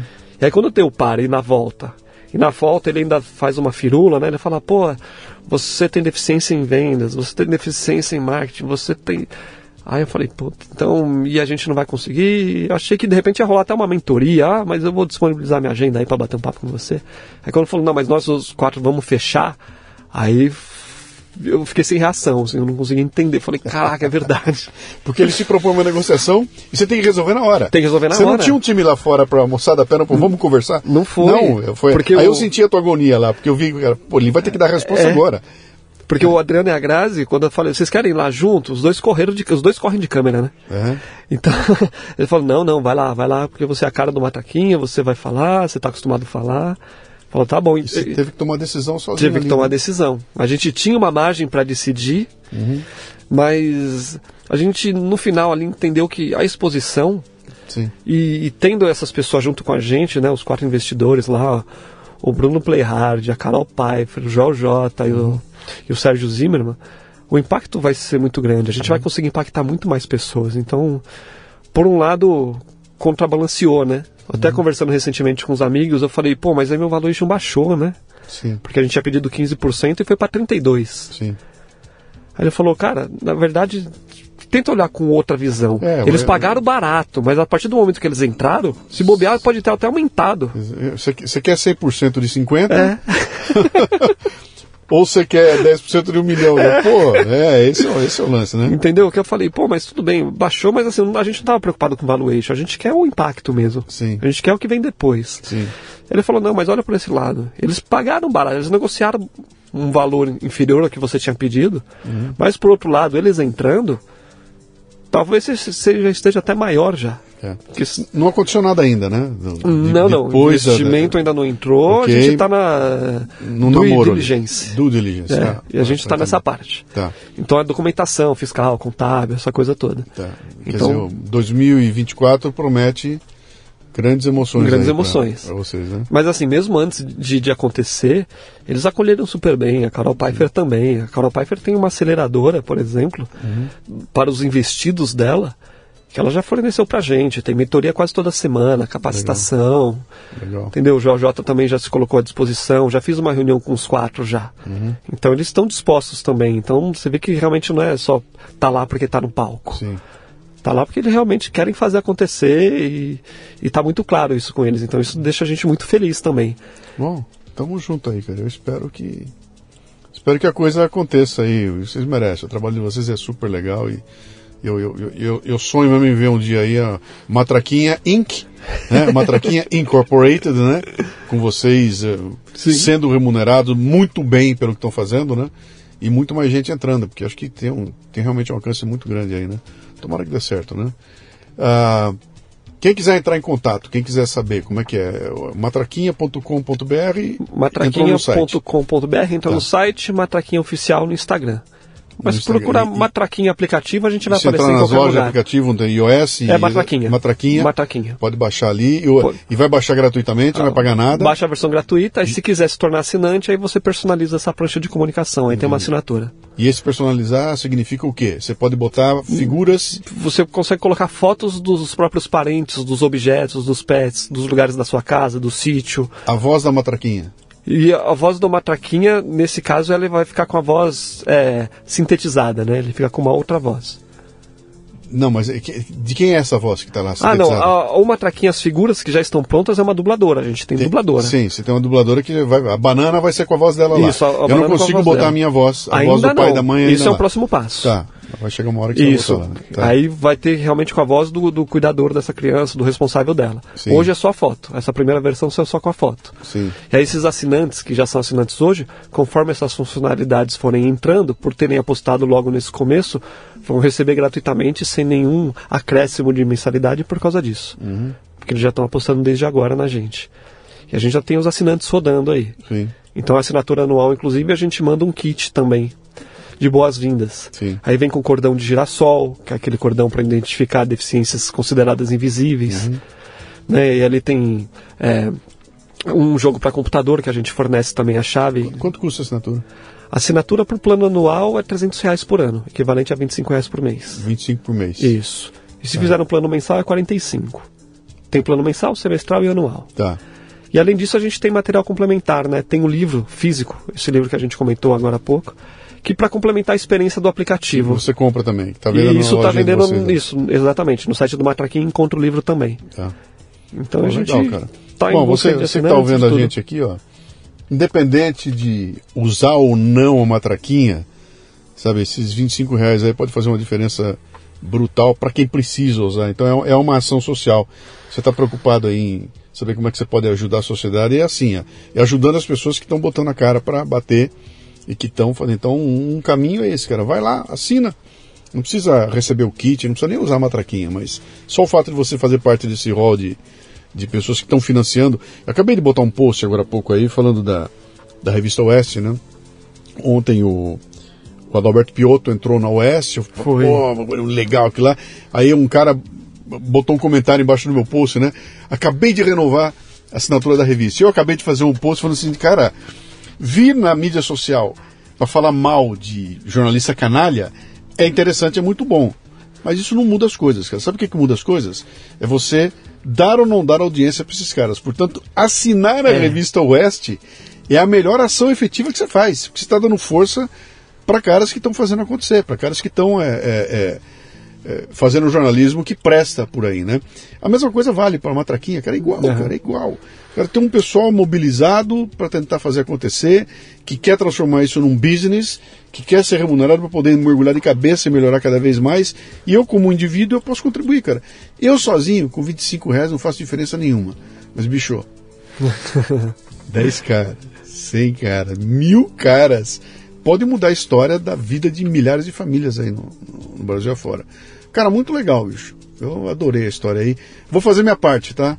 o Matraquinha vai entrar como patrocinador do, do Café Brasil de alguma forma aqui. Então eu vou combinar com você, a gente vai fazer os, as chamadas e, e entrou, é, a parte, é a minha parte para contribuir com isso aí, tá? Caraca. Vou botar vocês para nos podcasts aí. Quem sabe a gente consegue atrair mais. Incrível, incrível. Mais gente. Não, vamos, Não... vamos fazer, vamos fazer.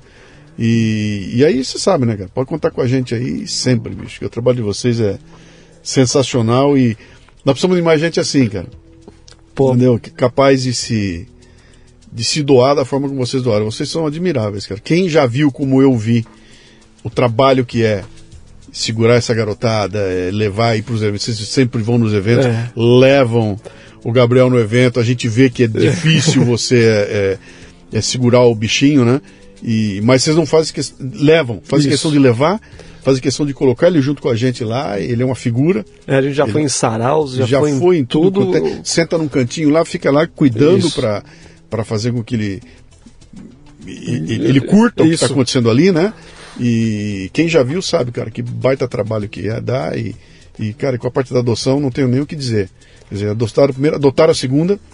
A Agatha tá aí, filme tá aí, forte, bagunceira legal. pra caramba. Maravilha. Enquanto o Gabriel tem autismo, ela tem muita curiosidade. Uhum. Ela é danadinha. Ela adora as trilhas também do Café Brasil. É, ela gosta, ela gosta. ela gosta, ela, ela gosta do, é, gosta do é, café com leite? Gosta, adora. Gosta da babica? Adora. Aí ela fica perguntando se tem no dela, que a gente tem um velhinho lá, né, que a gente libera de vez em quando ali pra uma coisa ou outra. Uhum. Ela fala, cadê a babica aqui? Uhum. Aí tem que colocar o podcast lá dentro pra ela falar, ah, tá aqui. Ah, Ó, uma legal. ideia de um aplicativo pra babica interagir, hein? Será que sai uma traquinha com a voz da babica? Ué, não sei, é só, é só conversar. Né? Quer, quer, fazer? De repente pode ser a versão vou, feminina. Vou, perguntar a versão pra Babica, menina. Vou perguntar pra Babica. Pergunta pra Babica o que, que ela acha dessa história aí. Quem sabe? Acho, acho que ela vai, ela vai topar, ela vai adorar. ela vai querer sim.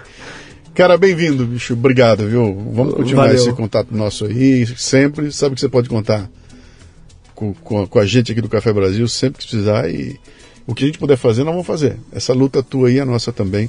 Cada um na sua área, Sim. fazendo a mesma coisa. Fazendo, exatamente. Cada um fazendo e no final a gente sabe qual é que é. Positivamente a, a, vida de todo mundo. É isso aí.